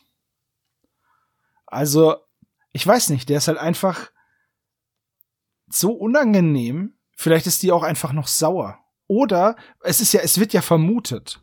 Erst vermuten sie ja, dass der Vater sich diese Entführung nur vorgetäuscht hat, sich selbst entführt hat sozusagen, um die Party seiner Tochter zu, zu torpedieren. Also, der, der muss ja so ein, die müssen ja so ein schlechtes Verhältnis haben, dass sie ihm das ja tatsächlich zutraut. Ja, aber dann lass sie doch wenigstens gierig sein, dass sie Angst um ihr Erbe hat. Wenn er irgendwie umkommen sollte, würde sie ja enterbt werden, wenn das ein nicht ja, aber da kann sie ja nichts für. Also, ich glaube kaum, dass das dann, Ja, weiß ich nicht, erst, Naja, aber oh, ich bin jetzt eigentlich total müde. Ich wäre eigentlich dann schon als Justus sehr misstrauisch geworden, wenn ich jetzt irgendwie höre, so Ja, dass da gebe ich die Tochter recht. jetzt sagt, irgendwie, ja, äh, ermittelt mal, aber oh, ich bin jetzt gerade müde. Ich glaube, ich hänge mich noch ein bisschen von Fernseher und mache Netflix und chillen oder irgendwie so. Tja, Also Ja. die, die, die Begründung ist wohl tatsächlich, dass Pilcher nicht das erste Mal so einen Streich beziehungsweise so eine Aktion abziehen würde, um irgendjemanden aus der Reserve zu locken, zu verunsichern oder jemandem seinen Willen aufzuzwingen. ja, okay. Also er soll wohl auch sehr widerwillig die ganze Feier, Verlobungsfeier ausgerichtet haben. Äh, denn Marilyns gesamte Familie, also auch ihre Mutter, sind nicht sonderlich glücklich damit, dass Marilyn mit diesem Jim verlobt ist. Ja, das ist auch wieder so ein, so ein, also überhaupt dieser ganze Trope, dass erstens mal der Jim eher so ein Muttersöhnchen ist, zweitens die Eltern von der Braut nicht mit dem Bräutigam einverstanden sind, ist auch so ein typischer Hollywood-Film-Trope in dieser Gesellschaftsschicht, oder? Das hat man doch schon hunderte Male so in irgendwelchen guten und schlechten Liebeskomödien gesehen. Ich, ich frage mich aber auch, warum gibt es diese Verlobung? Warum kommt der Verlobte vor? Weil eigentlich im Prinzip zieht er nach der ersten Szene von dann. Es hätte ja auch eine andere Feier ja. sein können. Also im Hörspiel hätten sie auch sagen können, irgendwie Marilyns Geburtstagsparty und dann, äh, weil es quasi ihr 25. oder 21. Geburtstag ist, dann ist er halt ein bisschen größer und er hat da gar keinen Bock drauf. Es bed- bedarf doch gar nicht dieser Verlobung, so dass man eben diese Charaktere hat, weil es in dem Hörspiel sind sie zum keinen Moment verdächtig. Ja. Obwohl sie im Prinzip dann nach der Feier sagen, ach übrigens, tschüss, wir Ja, hauen mal da, ab. da gebe ich dir voll recht. Ich habe es auch nicht verstanden, warum diese Personen überhaupt eingebaut wurden. Äh, Tom hat sicherlich da äh, mehr zu berichten, was als Überbleibsel vom Buch dort irgendwie jetzt noch Nö, fehlt. weil Jim und seine Mutter fliegen tatsächlich zurück nach New York und sind dann schon nicht mehr erreichbar. Und am Ende des Buches wird die Verlobung auch aufgelöst, weil, Das hat sich ja gelohnt. weil, Marilyn, weil Marilyn eingesehen hat, dass er nicht der Richtige ist und äh, sauer ist auf ihre Mutter und zurück zu ihrem Vater zieht. Ich bin ja kein Psychologe, aber das hätte ich auch vorher sagen können. Ja, du, aber äh, so ist das halt in, in der Geschichte angelegt. Das ist tatsächlich nicht wichtig für die Handlung. Das, Naja, aber Komisch, selbst, ja. dass die Verlobung aufgelöst wird, wäre ja noch ein schöner Gag gewesen für die erwachsenen Zuhörer, aber die gab es damals ja noch nicht. Ja. Das stimmt. ja, Ähm, also dann kommt die Szene mit äh, Sanchez, wo er am äh, Rechner, der übrigens schon 1989 schon vernetzt war mit seinem Firmennetzwerk, mh, das heißt mit Akustikkoppler oder irgendwas Vergleichbarem oder einem Modem wird das schon verbunden worden. ja, sein. ja. Und äh, es ist passwortgeschützt. IT-Security ist da noch nicht so ein großes Thema, glaube ich, Ende der äh, 80er Jahre. Außer eben halt irgendwie bei Ja, äh, James Bond-Film. Ähm, ja, aber die Hackversuche von Sanchez mit sehr viel ironischen Passworteingaben, Ja. wo man nicht das Gefühl hat, dass er überhaupt versucht, dieses Ding zu knacken. äh, äh, es ist im Endeffekt auch wieder, und es ist, das ist so bezeichnend, weil alle Nebencharaktere außer den drei Fragezeichen sich ständig immer nur gegenseitig beleidigen. Die sind alle mistig zueinander. Jetzt zum Beispiel der Sanchez, sein Chef wurde entführt. Ah, ich gebe mal einen falscher Hund. Ah, ich gebe mal einen ausgetrickst. So. Ähm, Ich habe das ganze Gefühl, das Gefühl, als wenn so diese ganzen Nebencharaktere äh, synchronisiert worden sind von Rainer Brandt, der auch hier die Bud Spencer Ja. und Terence Hill Filme und äh, die zwei gemacht in hat. dem Weißt Fall du gebe so? ich dir absolut recht, ja. Das ist alles so ein bisschen schnodderig. Also der, der, der Dialog ist ja da sehr kurz und, und was mich da so gewundert hat, ist, dass Justus halt kurz überlegt und dann den ersten Vorschlag macht und das bumm direkt ist ja, richtig. und das wollte ich dich nämlich auch fragen, wie das im Buch umgesetzt wird, weil ich finde es einfach, wie kommt er auf Joker? Also wie, wo ist da die, die, die Deduktion? Also wie findet er das raus? Da ist ja, er hat ja keinen Ansatzpunkt. Er macht mal Joker. Und dann passt es einfach. Und ich möchte mal gerne wissen, wie die da drauf gekommen sind. Äh, Im Buch ist es Zufall. Und das ist auch die viel bessere Erklärung, weil natürlich kann Mr. Pilcher unendlich viele Passwörter benutzt haben oder unendlich viele Passwörter irgendwie ähm, sich ausgedacht haben. Und sie gehen erst so ein paar Begriffe durch und so ein paar Daten und dann kommen sie auf die Idee, vielleicht hat es was mit Sport zu tun, weil er Sportfan ist und dann gehen sie äh, alle möglichen Sportbegriffe durch und dann kommen sie aber drauf, so von wegen falscher Hund, weil er ein falscher Hund ist halt jemand, der äh, quasi verletzt tut oder schlechter, sich schlechter gibt, als, als es um ihn wirklich steht und dann quasi den Gegner aus der Reserve lockt, so wie jemand, der absichtlich schlecht Billard spielt, bis dann um Geld gewettet wird und dann richtig loslegt, erklärt So ein Sanchez dann Hütchenspieler.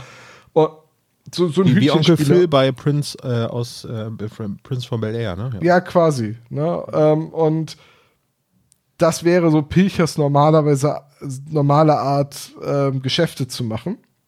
Den Gegnern Sicherheit wiegen und, und dann irgendwie eine Schwäche komplett ausnutzen.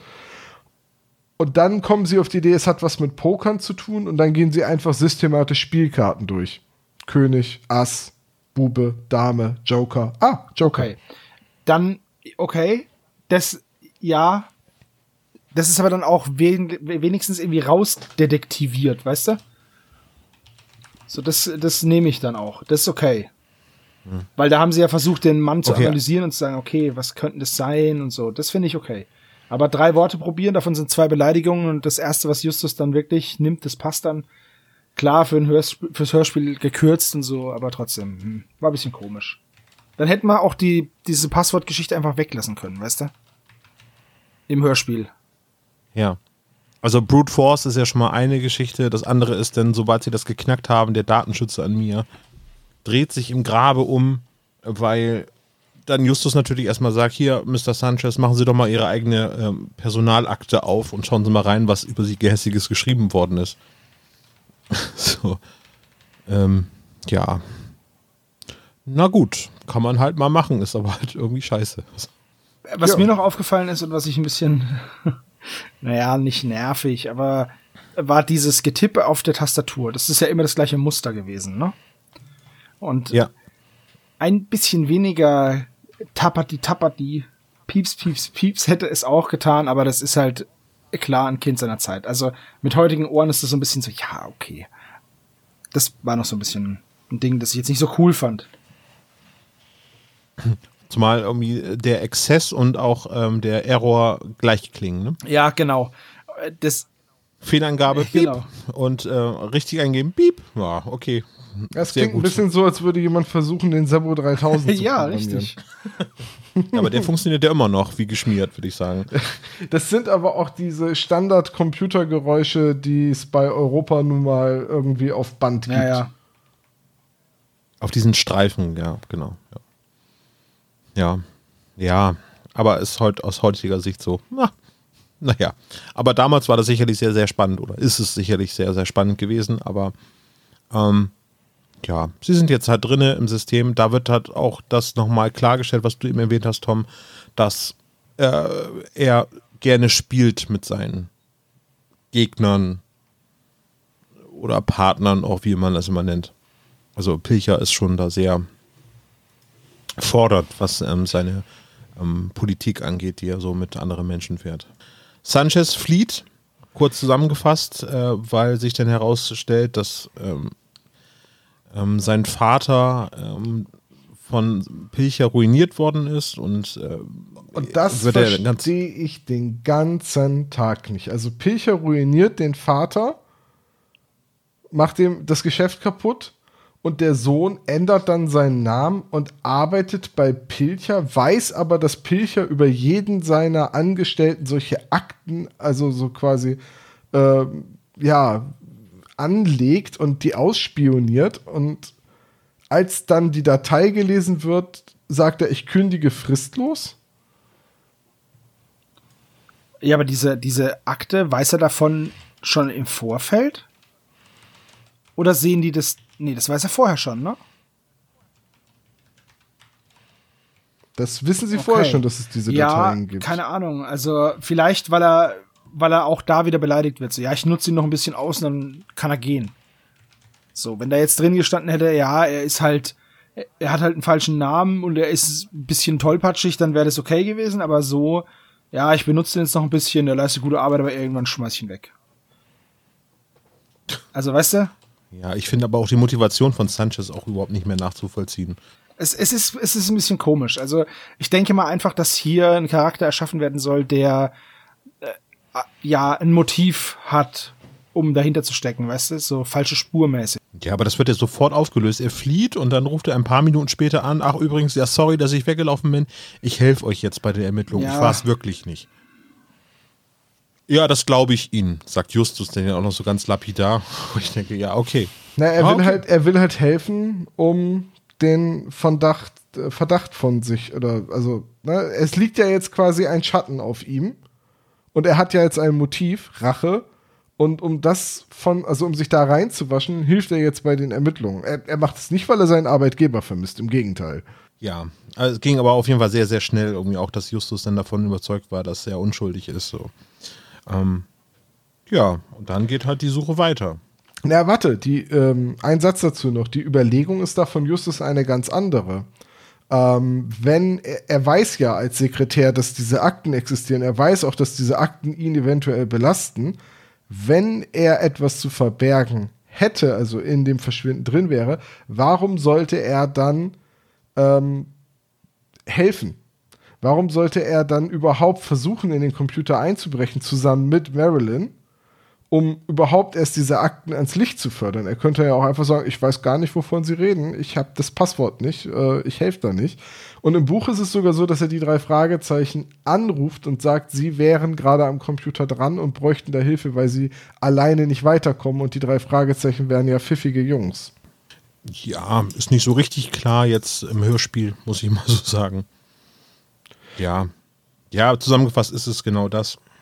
Ähm, wie geht's denn weiter? Weil dann fangen sie an Genau, jetzt zu geht ermitteln. Bob in die Bibliothek und recherchiert über Sogamoso, eine kleine Stadt in Kolumbien. Die wird nämlich äh, in dieser in diesem in dieser Textdatei, das haben wir ganz vergessen, in dieser Textdatei, die gefunden wird in diesem Ordner an Marilyn gerichtet, da ist ein kleines Rätsel drin.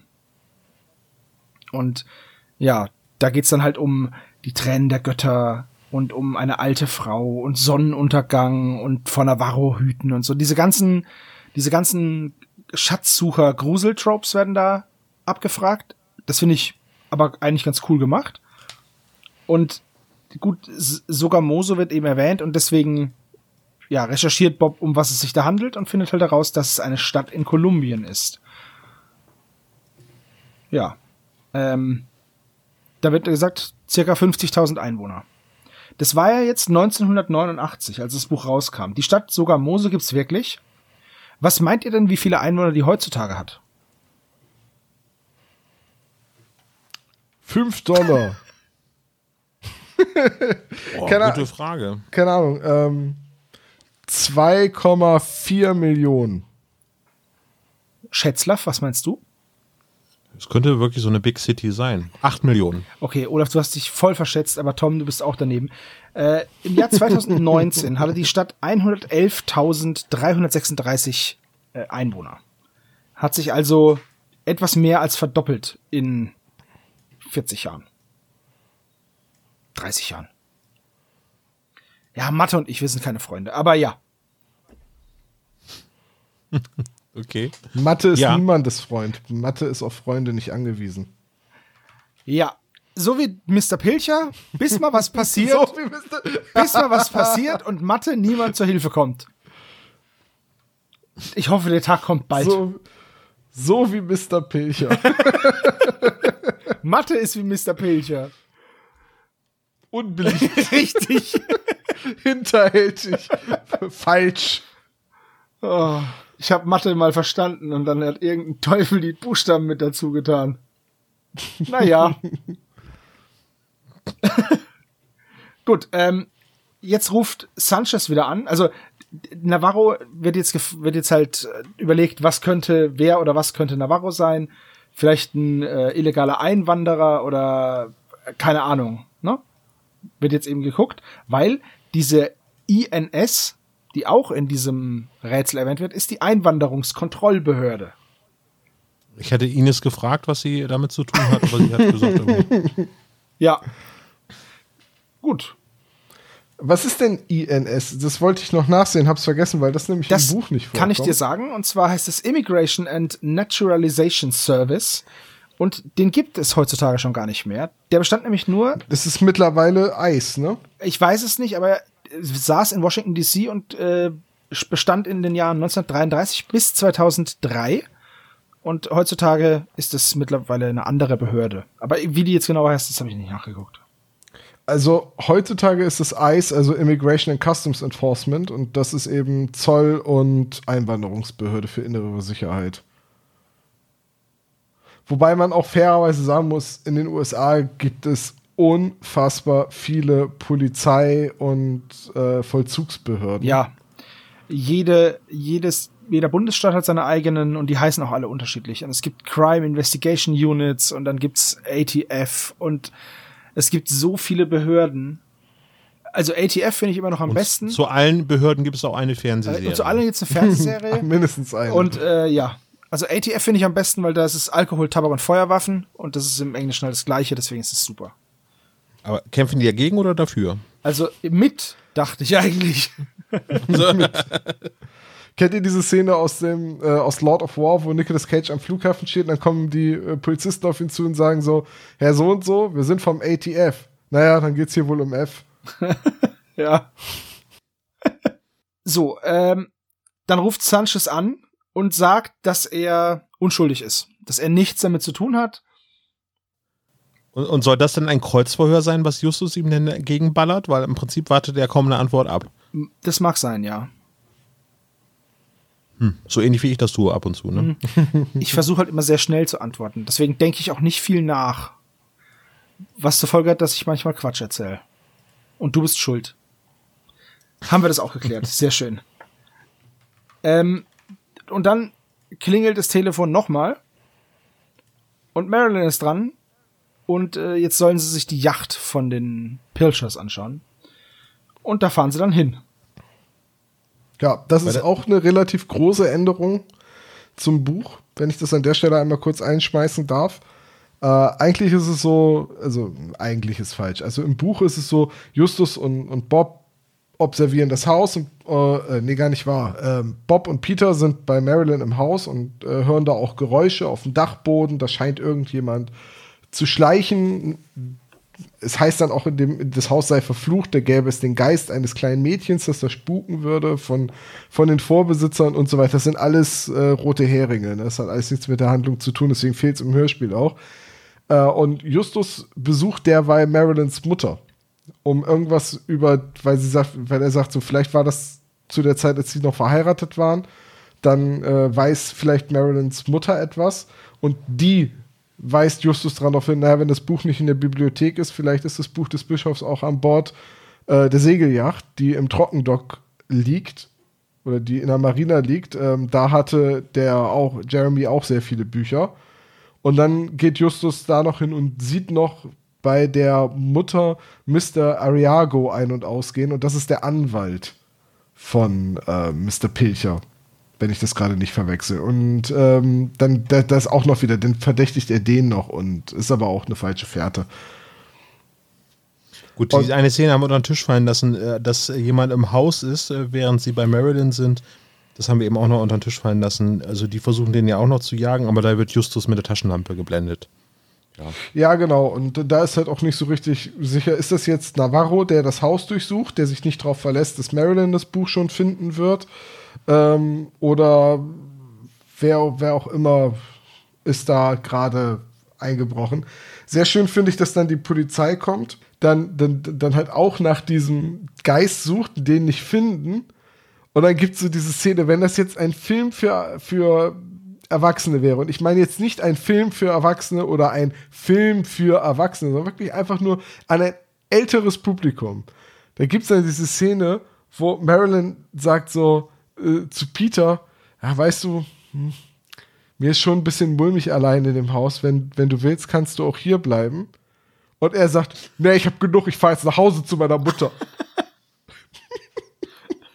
das sagt Peter original, ich fahre jetzt nach Hause zu meiner Mutter. Finde ich gut. Hier bleibe ich keine Sekunde länger. ja, Peter-Move halt. Ja, es wäre sehr schön gewesen, wäre das im Hörspiel erhalten geworden wäre, aber so. Naja. Ja. So, wo waren wir? Nächste Szene auf dem Boot. Das äh, Buch des Bischofs wird gefunden. Und ähm, sie stellen fest, dass es sich dabei um eine alte Schrift handelt. Und dann erinnern sie sich an einen Freund, den Anthropologen Mr. Ba Professor Barrister, den wir aus der singenden Schlange kennen. Das ist nämlich Bennett, der ähm, Haus, wie heißt denn das? Hausmann, der Hauspfleger, der, der Haushälter, so, das wollte ich sagen, genau. Äh, und der verweist ihn dann, ohne eine Sprechrolle in diesem Hörspiel zu haben, äh, verweist sie gleich an äh, den äh, Professor Dr. Gonzaga heißt der? Ist es der oder bringe ich das jetzt gerade durcheinander? Gonzaga ist der Kollege genau. von Mr. Bar äh, Professor Barrister. Ja, genau. Ja, und der weiß natürlich alles über das Buch des Bischofs, was wir dir jetzt gerade in Händen halten. Und auch eben über alle anderen Sachen, die in diesem rätselhaften Text von Mr. Pilcher irgendwie erwähnt wird. Also, äh, dieses Buch ist eine verschollene Aufzeichnung von einem gewissen Enrique Reminez oder so. der sogenannte blutige Bischof, der vor circa 400 Jahren äh, halt in diesem Kolumbien, in diesem äh, Sagamosa da zugange war. Und der soll ähm, diese indianischen oder Ureinwohner, Minenarbeiter eben schlecht behandelt haben und später aber so eine, so eine, ja, so eine Umkehr vom Saulus zum Paulus durchlebt haben. Und ähm, ja. Und es geht jetzt dann eben um diese Tränen der Götter, was das sind. Und jetzt kriegen sie halt gesagt, dass es Smaragde sind. Das Smaragde sind die Tränen der Götter. Und damit haben wir ein wohlbekanntes Handlungsteilchen bei von den drei Fragezeichen, ein wiederkehrendes Element, nämlich ein Edelstein, egal welcher Farbe, diesmal ist er grün. Ja. Und wir wissen aber auch noch, dass in diesen Aufzeichnungen fehlen ein paar Seiten. Wäre Tränen der Götter auch ein ähm, legitimer Titel für dieses Hörspiel? Ja, schon. Ich, also der Millionär an sich spielt ja auch keine so große Rolle, ne? Also zumindest im Hörspiel nicht. Ja, aber es wird einem schon noch bewusst gemacht, dass sie den suchen. Also das ist schon deutlich tragender. Aber heutzutage wäre wahrscheinlich so ab so eine Post 200er Folge wäre wahrscheinlich Tränen der Götter gewesen. Würde ich jetzt einmal so ins Rennen werfen. Ja, wen gibt es noch als Verdächtige? Ähm, Mr. Burnside ist noch einer von den Verdächtigen, weil er die drei Fragezeichen zu einem verdächtigen Stück Kuchen einlädt. Tom, da habe ich noch eine entscheidende Frage zu. Was für ein Kuchen?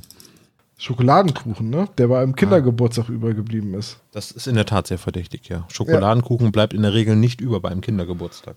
Richtig. So, Justus soll den Kuchen holen und äh, stellt dabei dann fest, dass da eine Zeitung auf dem Regal liegt, in dem Wörter fehlen. Und das macht natürlich Mr. Burnside ähm, verdächtig, weil die Zeitung liegt ja bei ihm im Lager. Ja. Hat Justus aber auch nicht lange drüber nachgedacht, sondern hat einfach mal die Verdächtigung ausgesprochen, wobei er sich dann relativ schnell korrigiert, weil er ja feststellt, dass zur äh, Zeit, wo der Teller zu Boden gefallen ist, die sich gerade miteinander unterhalten haben. Und dementsprechend kann er nicht der Anlass oder die Ursache sein, warum äh, Mr. Pilcher hat den Teller fallen lassen. Aber ja, und da sind wir eigentlich schon auf der Zielgerade, ne? Auf die Idee kommt Justus aber erst später dass das nicht Harry Burnside war, weil sie dann ja die Verfolgung gesagt machen. Ja, das meinte ich ja, weil so, er sagte okay. sofort, ja, könnte es sein und erst später korrigiert er sich dann, ja. Ah, okay, ja, ja, klar. Ja, vor allem sitzen sie da ja mit Mr. Sanchez im Auto, der dann, ähm, während sie die Erkenntnis haben, sagt, okay, gut, wenn es Burnside nicht war, dann drehen wir jetzt um und fahren sofort zurück zur Marina, denn da wird jetzt gerade Navarro das Boot auf den Kopf stellen. Ja, es, äh, man muss halt auch dazu sagen, sie können ihn ja auch gar nicht erreichen, weil äh, Ramon Navajo ja auch mit seinem roten Ferrari unterwegs ist. Habe ich doch richtig verstanden, oder? Higgins fährt ihn. Higgins Hat er auch so einen coolen Bart und so ein cooles Hawaii? Es ist, es ist ein Kolumbien-Hemd, aber es ansonsten... Es ist ein Kolumbien-Hemd.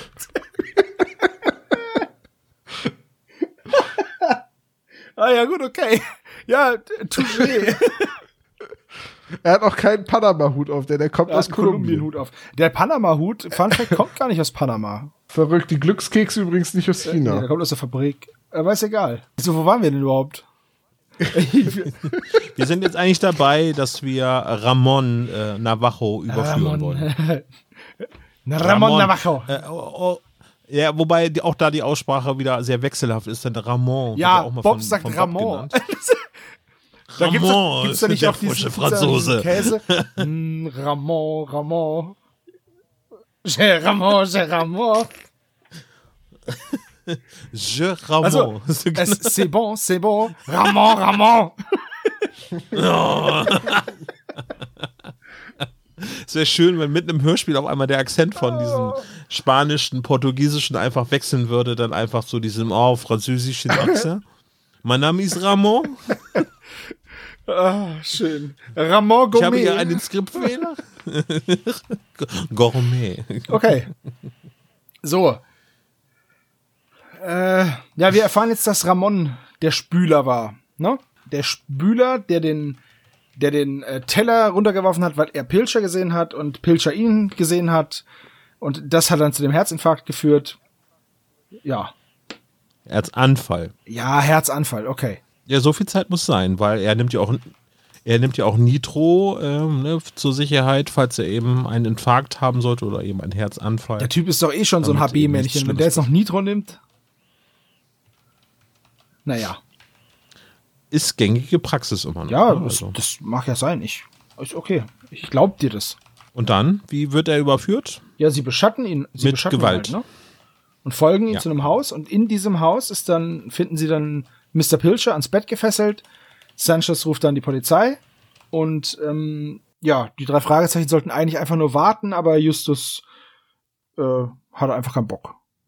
Ja, macht er halt wie immer. genau, ne? ist halt ein typischer Und, äh, Justus. Einfach mal sagen, oh nee, weißt du, Polizei. Überraschenderweise ist er bewaffnet, aber er wird dann von der Polizei äh, gestellt, äh, weil sie haben geistesgegenwärtig noch die Polizei angerufen. Ja, was wir noch erfahren, ist, dass Ja. eigentlich Navarro und Pilcher mal Geschäftspartner waren. Oder gemeinsame Sache gemacht haben. Denn wir erfahren jetzt, es geht ja um diese Mine und es geht um eine, äh, um Smaragde und so, dann haben die eigentlich gemeinsame Sache gemacht und dann hat Pilcher ihn aber verraten und ähm, Navarro oder Navajo Ramon musste ins Gefängnis. Ja.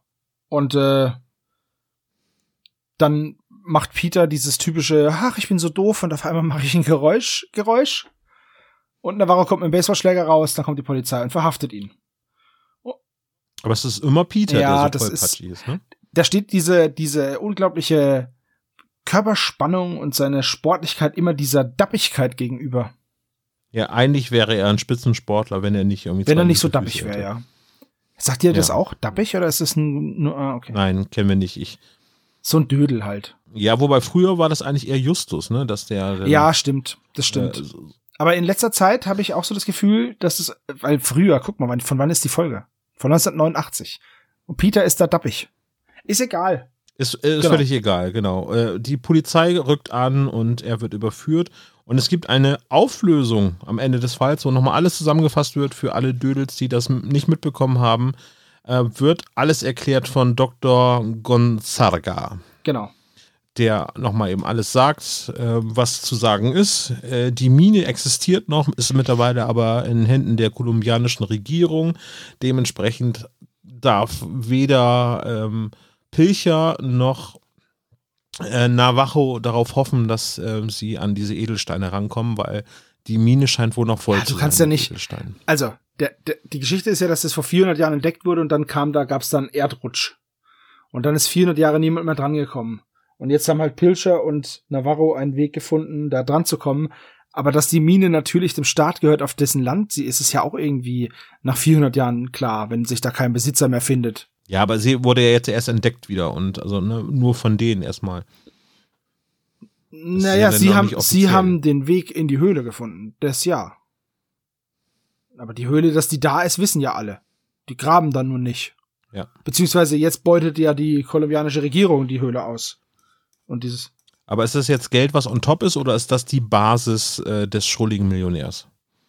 Na, äh, nee, ich Also glaube, das das ist einfach, ich glaube, das ist einfach so eine dieser- Dagobert dieser? Duck, so eine Dagobert Duck Expedition. So dass er nochmal an den Klondike fährt, weil er da vor ein paar Jahren seine goldene Spitzhacke verloren hat und dann auf einmal eine Diamantenader findet. Sowas, denke ich. Hm. Ja, okay. Ja. Aber Auflösung auf der Veranda oder wo auch immer sie sind und dann endet die Folge mit einem nicht so äh, frenetischen Lachen. Ja, das ist auch, ich finde auch, ähm, diese Entführung, Navarro hat den Pilcher ja wirklich entführt und hat ihn betäubt und dann unter Küchentüchern im Wäschewagen rausgeschmuggelt. Das muss ja in einer affenartigen Geschwindigkeit passiert sein. Aber gut, also das hat, das ist so ein bisschen so ein Knastausbruchsding, weißt du? Nee, man weiß ja nicht, wie lange Peter gefangen war oder wie lange er gebraucht hat, um nach unten so zu lange ja nun nicht. Aber ansonsten in den Wagen rein und dann, wie es bei so einem typischen Haste-Film der Fall ist, passiert das eigentlich alles so wie so ein Ja, Uhrwerk. gut, okay. Obwohl er eigentlich ja nur am Improvisieren ist, Richtig. weil er hat ja nicht damit gerechnet, dass er ihn so eins zu eins Richtig, und das ist das, was ich mich halt, wo ich dann so ein bisschen mich drüber wundere. Aber ist okay. Äh, wie gesagt, ich. Ja, hm. ich meine, ich könnte dazu jetzt was sagen, wenn ihr wollt. Na komm, hau, hau raus. Ja, Tom. gerne, Tom. Äh, Ramon Navarro hatte sich vorgenommen, das Haus selber zu durchsuchen und sich einzuschleichen. Aber als Pilcher überraschend in die Küche kam und ihn entdeckt hat und ihn erkannt hat, das war ja an der Reaktion eindeutig zu bemerken, äh, musste er improvisieren.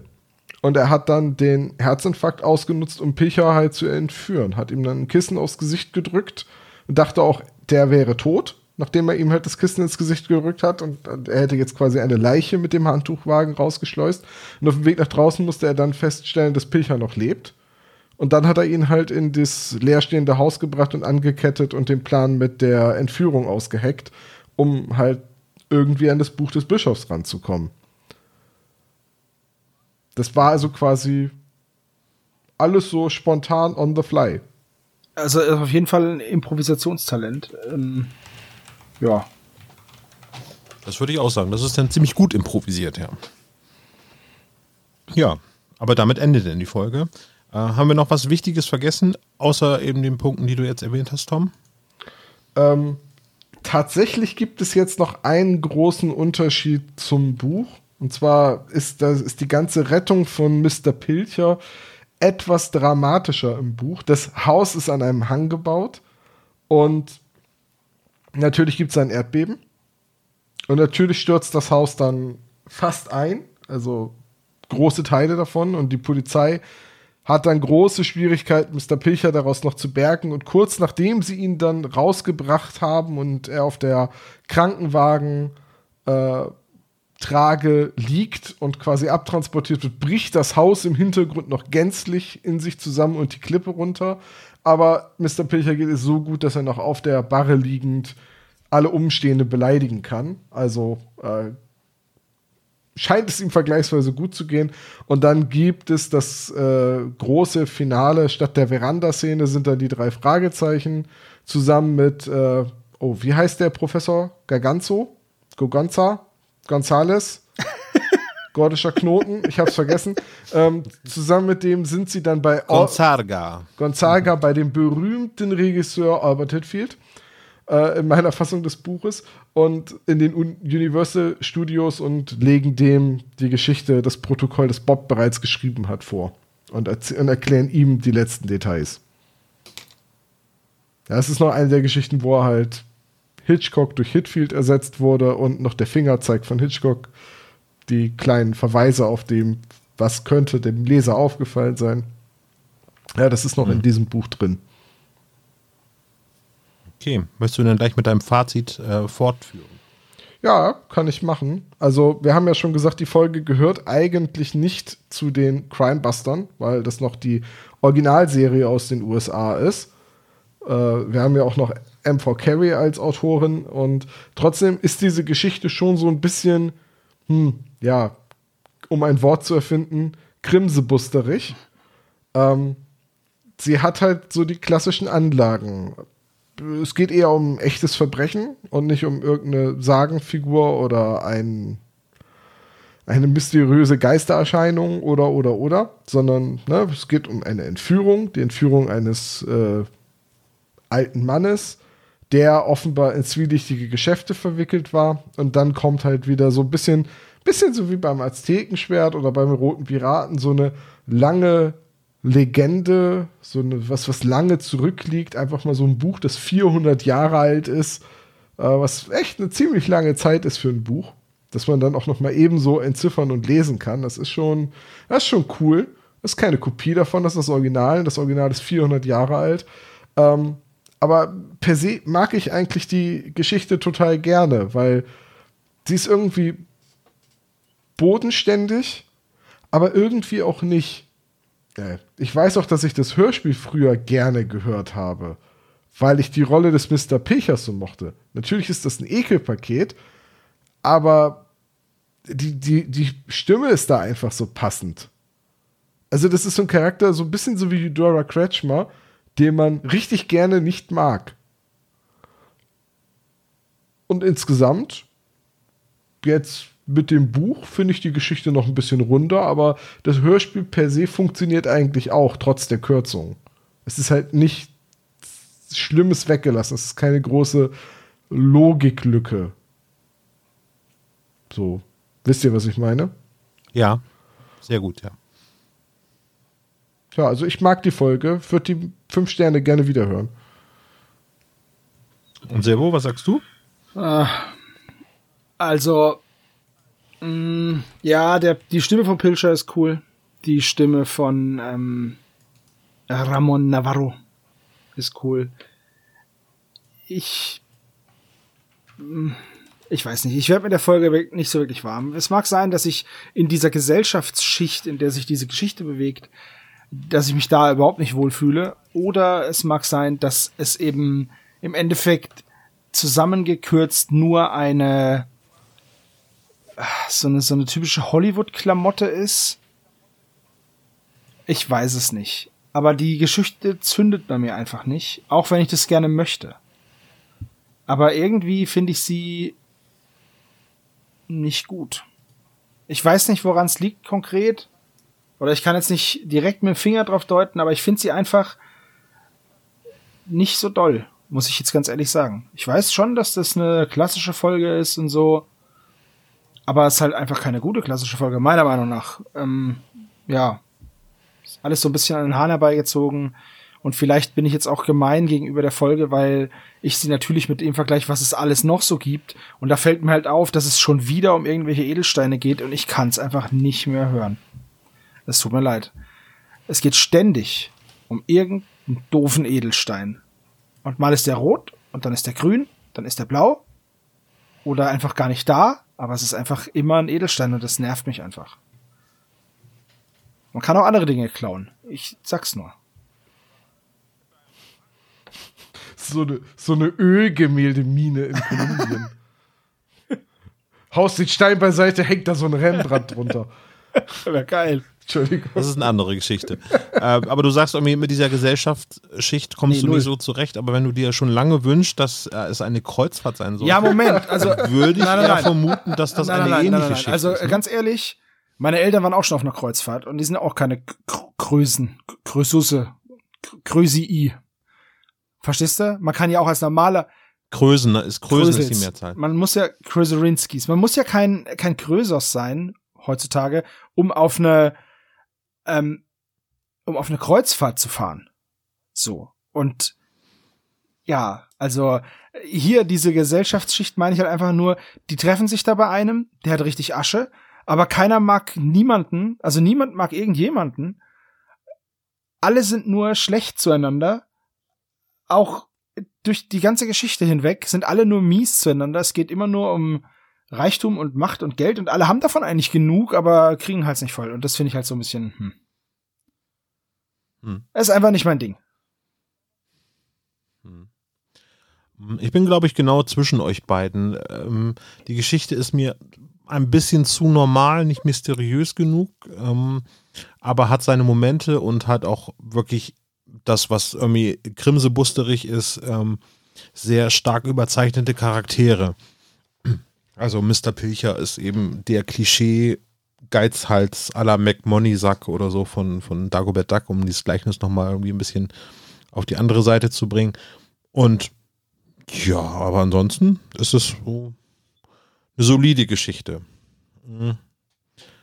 Kein Klassiker, kein Crimebuster, aber eine für mich okay Folge. Also nicht eine, die ich wegschalten würde, aber auch eine, die nicht unbedingt in der starken Rotation ist. Würde sich aber zum Einschlafen durchaus lohnen. Ja, zum Einschlafen ist die voll okay. Wenn man, Das, da, da gebe ich dir Ja. recht. Also, gerade die Party am Ja. Anfang ist jetzt nicht so gut, aber danach. Danach ist kein Problem. Genau, es kommt noch das Geschrei Genau, von der- Mr. der redet Pilcher und nicht viel. Peter ruft dann nochmal nach ihm.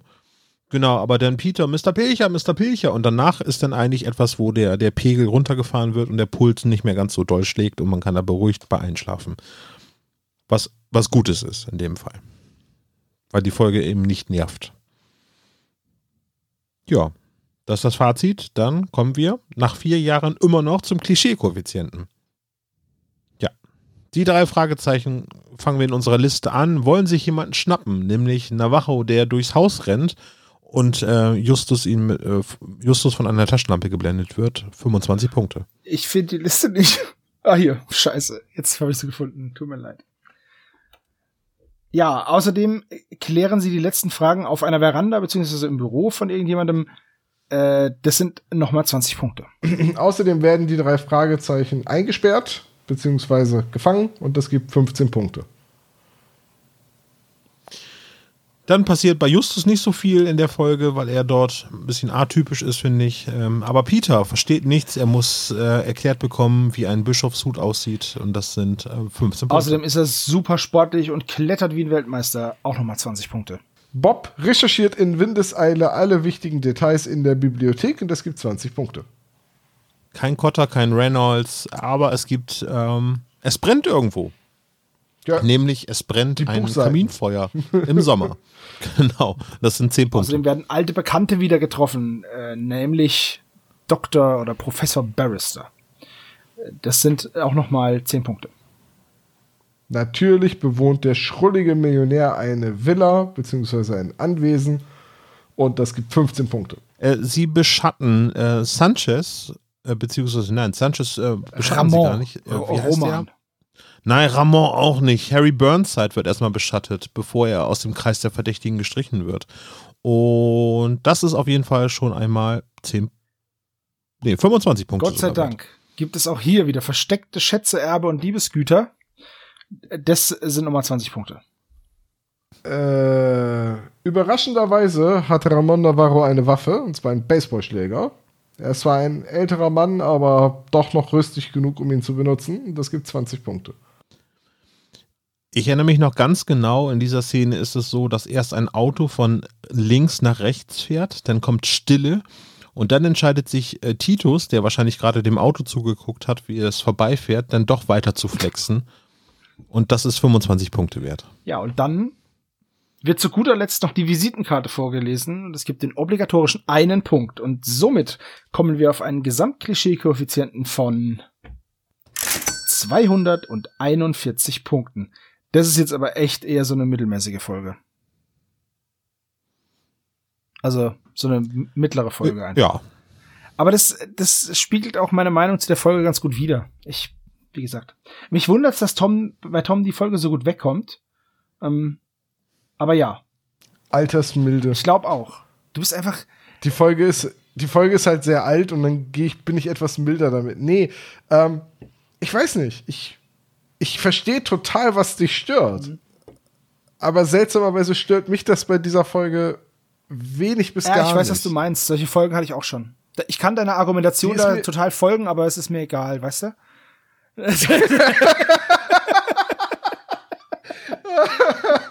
Äh, danke fürs Gespräch. Nein, aber du weißt, aber, bin ich gerade in so einem Loop gefangen oder? aber du weißt, was ich meine, oder? Ja, total. Also ich, ich, ich bin da auch ganz bei dir. Ich kann deine Kritik an der Folge wirklich, wirklich nachvollziehen, aber irgendwie ist es eine von diesen Folgen, ähm, mit der ich so viele positive Erinnerungen habe oder wo vielleicht meine Nostalgie irgendwie reinspielt oder auch nicht, weil es für mich einfach ein funktionierender Fall ist. Ja, das, wie gesagt, ich verstehe das. Mir geht es bei anderen Folgen so, die du nicht so gut findest und wo ich dann sage, ja, ich, ich sehe die Kritik, aber das ist für mich nicht so augenfällig und das ist, ich gewichte es nicht so stark. Hier ist es, vielleicht liegt es auch einfach dran, dass ich persönlich diesem blöden Millionär überhaupt nicht geholfen hätte. Ich wäre nach Hause gegangen, hätte mein Geld genommen und hätte dann, wäre an den Strand gegangen mit Jeffrey.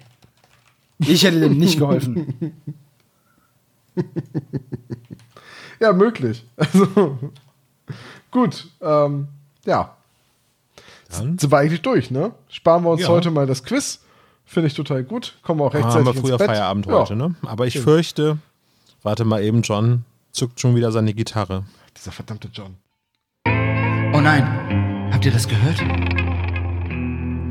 Habt ihr das gesehen? Das, das kann doch nicht richtig sein. Ein grünes Mikrofon. Das muss doch, das kann doch nur eins bedeuten. Genau, hier kommt Dr. Knick.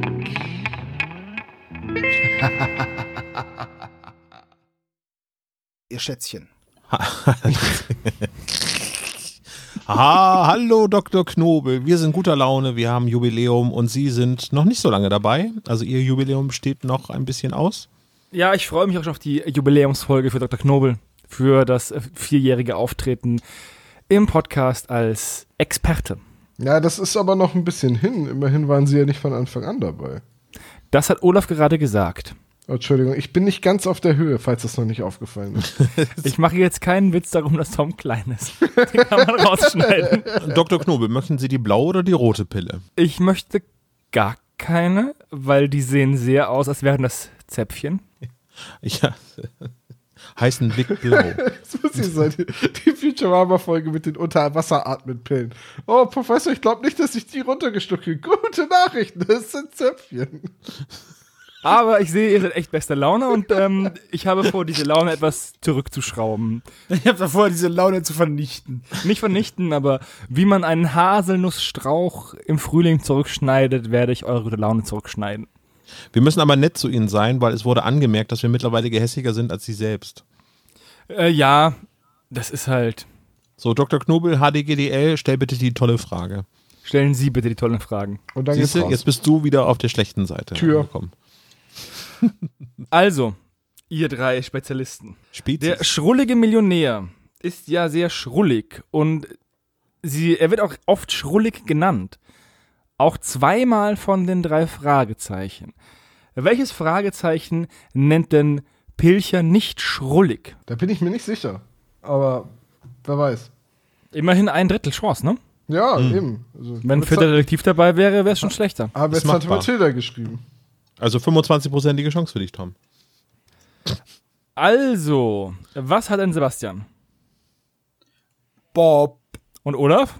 Ich auch. Also ich könnte mich da phonetisch nicht dran erinnern, dass Bob so etwas sagen würde. Tom? Ich habe auch Bob gesagt, weil der in der Folge allgemein gar nicht so viel zu sagen hat. Und ich glaube, das ist, das ist nicht etwas, was Bob sagen würde. Es ist richtig, Bob sagt es nicht. Justus und Peter ähm, erwähnen das. Bob aber hingegen behält die detektivische Professionalität und beleidigt nicht den Klienten. Ja, er ist halt durch und durch Charmeur, ne? Das ist. Obwohl sie ja auch gleichzeitig die Angestellten vom Herr Pilcher sind, weil sie auf der Hochzeitsfeier oder Verlobungsfeier kellnern. Für wie viele Stunden werden sie denn bezahlt? Ah, das ist jetzt wieder so eine Trickfrage, ne? So diese klassische Dr. Knobel-Trickfrage. Ja, wo es eine richtige Antwort gibt. Genau. Sebo, wir müssen jetzt zu Tom sagen, oh ja, das ist diese Trickfrage. Ja, ja, genau. Die Antwort ist Kartoffel. Tom? Ja, Moment. Ich kann heute, heute weder denken noch tippen. Ja, welcome to my world. Ja. Aber dafür, dass du gesagt hast, dass du nicht auf der Höhe bist, ziehst du mit den. Äh, Rock ich das gerade ganz schön. Ne? Ja, weil alle drei haben viereinhalb Stunden und es sind viereinhalb Stunden. Oh, ich hätte es jetzt auch gerne selber vorgelesen. Ich weiß, aber das bringt halt nicht niemanden Wenn, voran. wenn, halt, wenn halt alle das richtig haben, ne?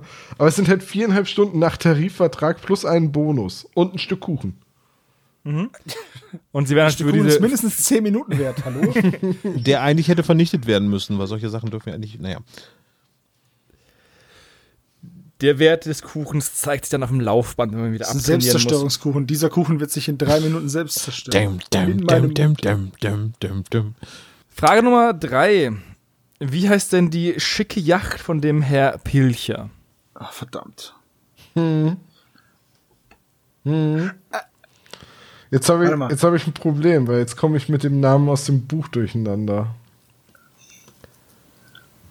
Warte mal, warte mal. Okay.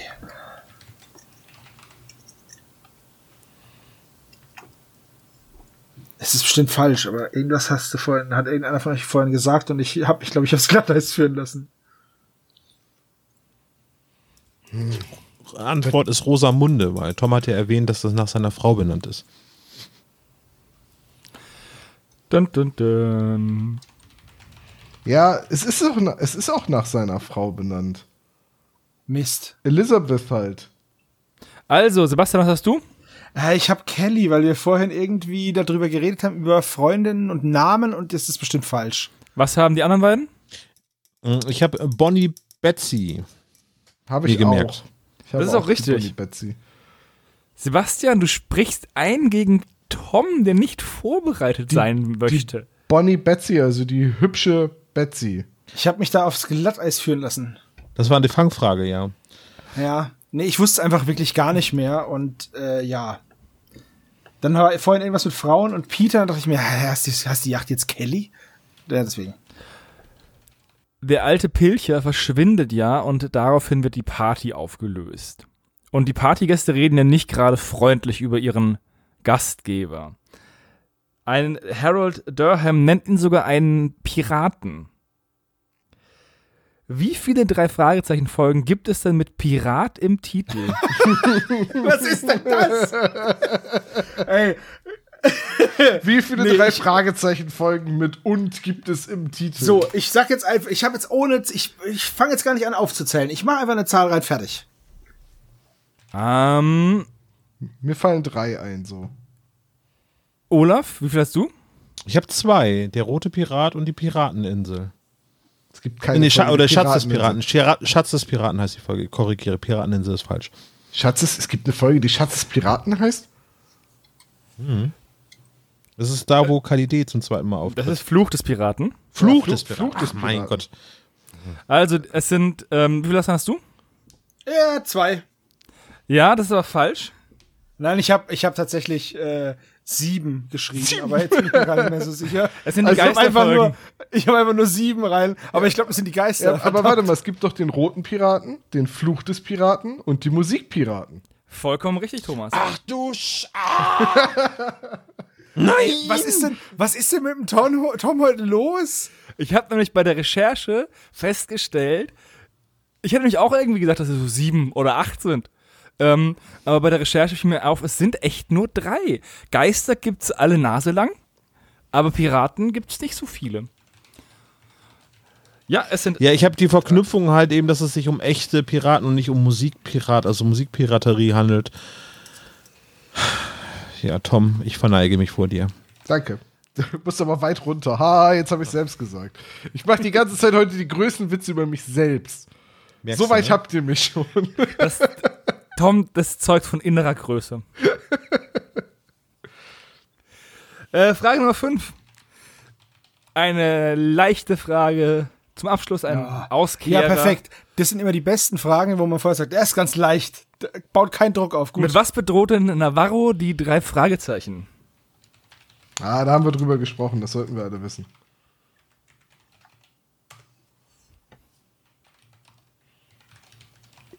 Haben wir drüber gesprochen?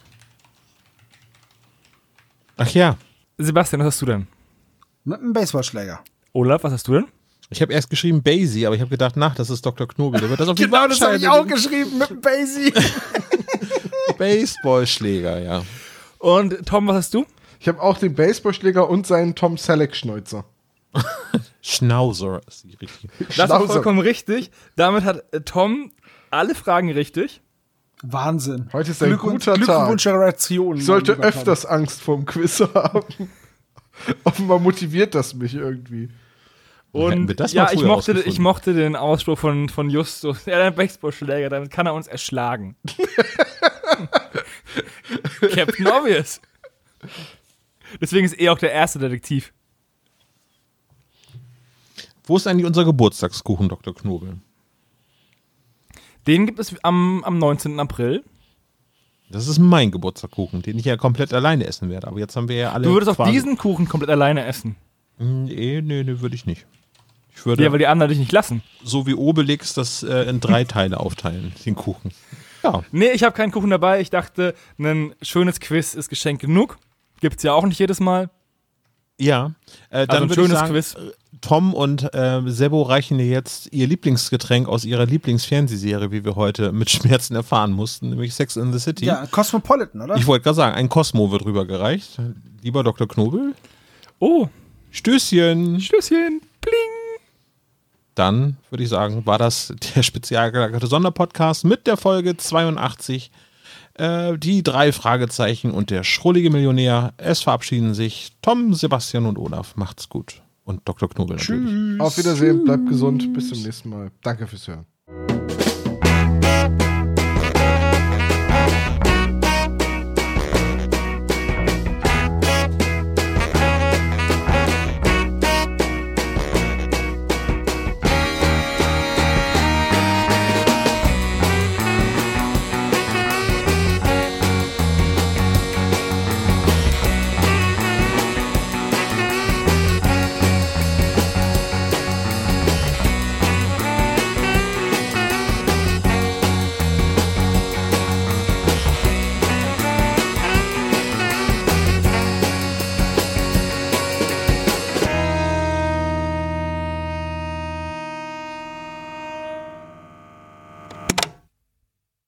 Das war der spezial gelagerte Sonderpodcast. Ihr könnt die Jungs unterstützen über patreon.com slash spezialgelagert oder über paypal.me slash spezialgelagert. Der SSP bedankt sich recht herzlich bei Dr. Orgel für das tolle Intro und der Station Voice Heinz Kreinbaum. Der SSP ist ein Hobbyprojekt und steht in keinem Zusammenhang mit Kosmos oder Europa. Ihr findet den SSP auf Facebook, Twitter und Instagram jeweils unter Spezial gelagert sowie auf YouTube. Außerdem könnt ihr die Jungs auf dem SSP Discord-Server antreffen. Alle Links findet ihr natürlich auf der Webseite spezialgelagert.de. Bis zum nächsten Mal.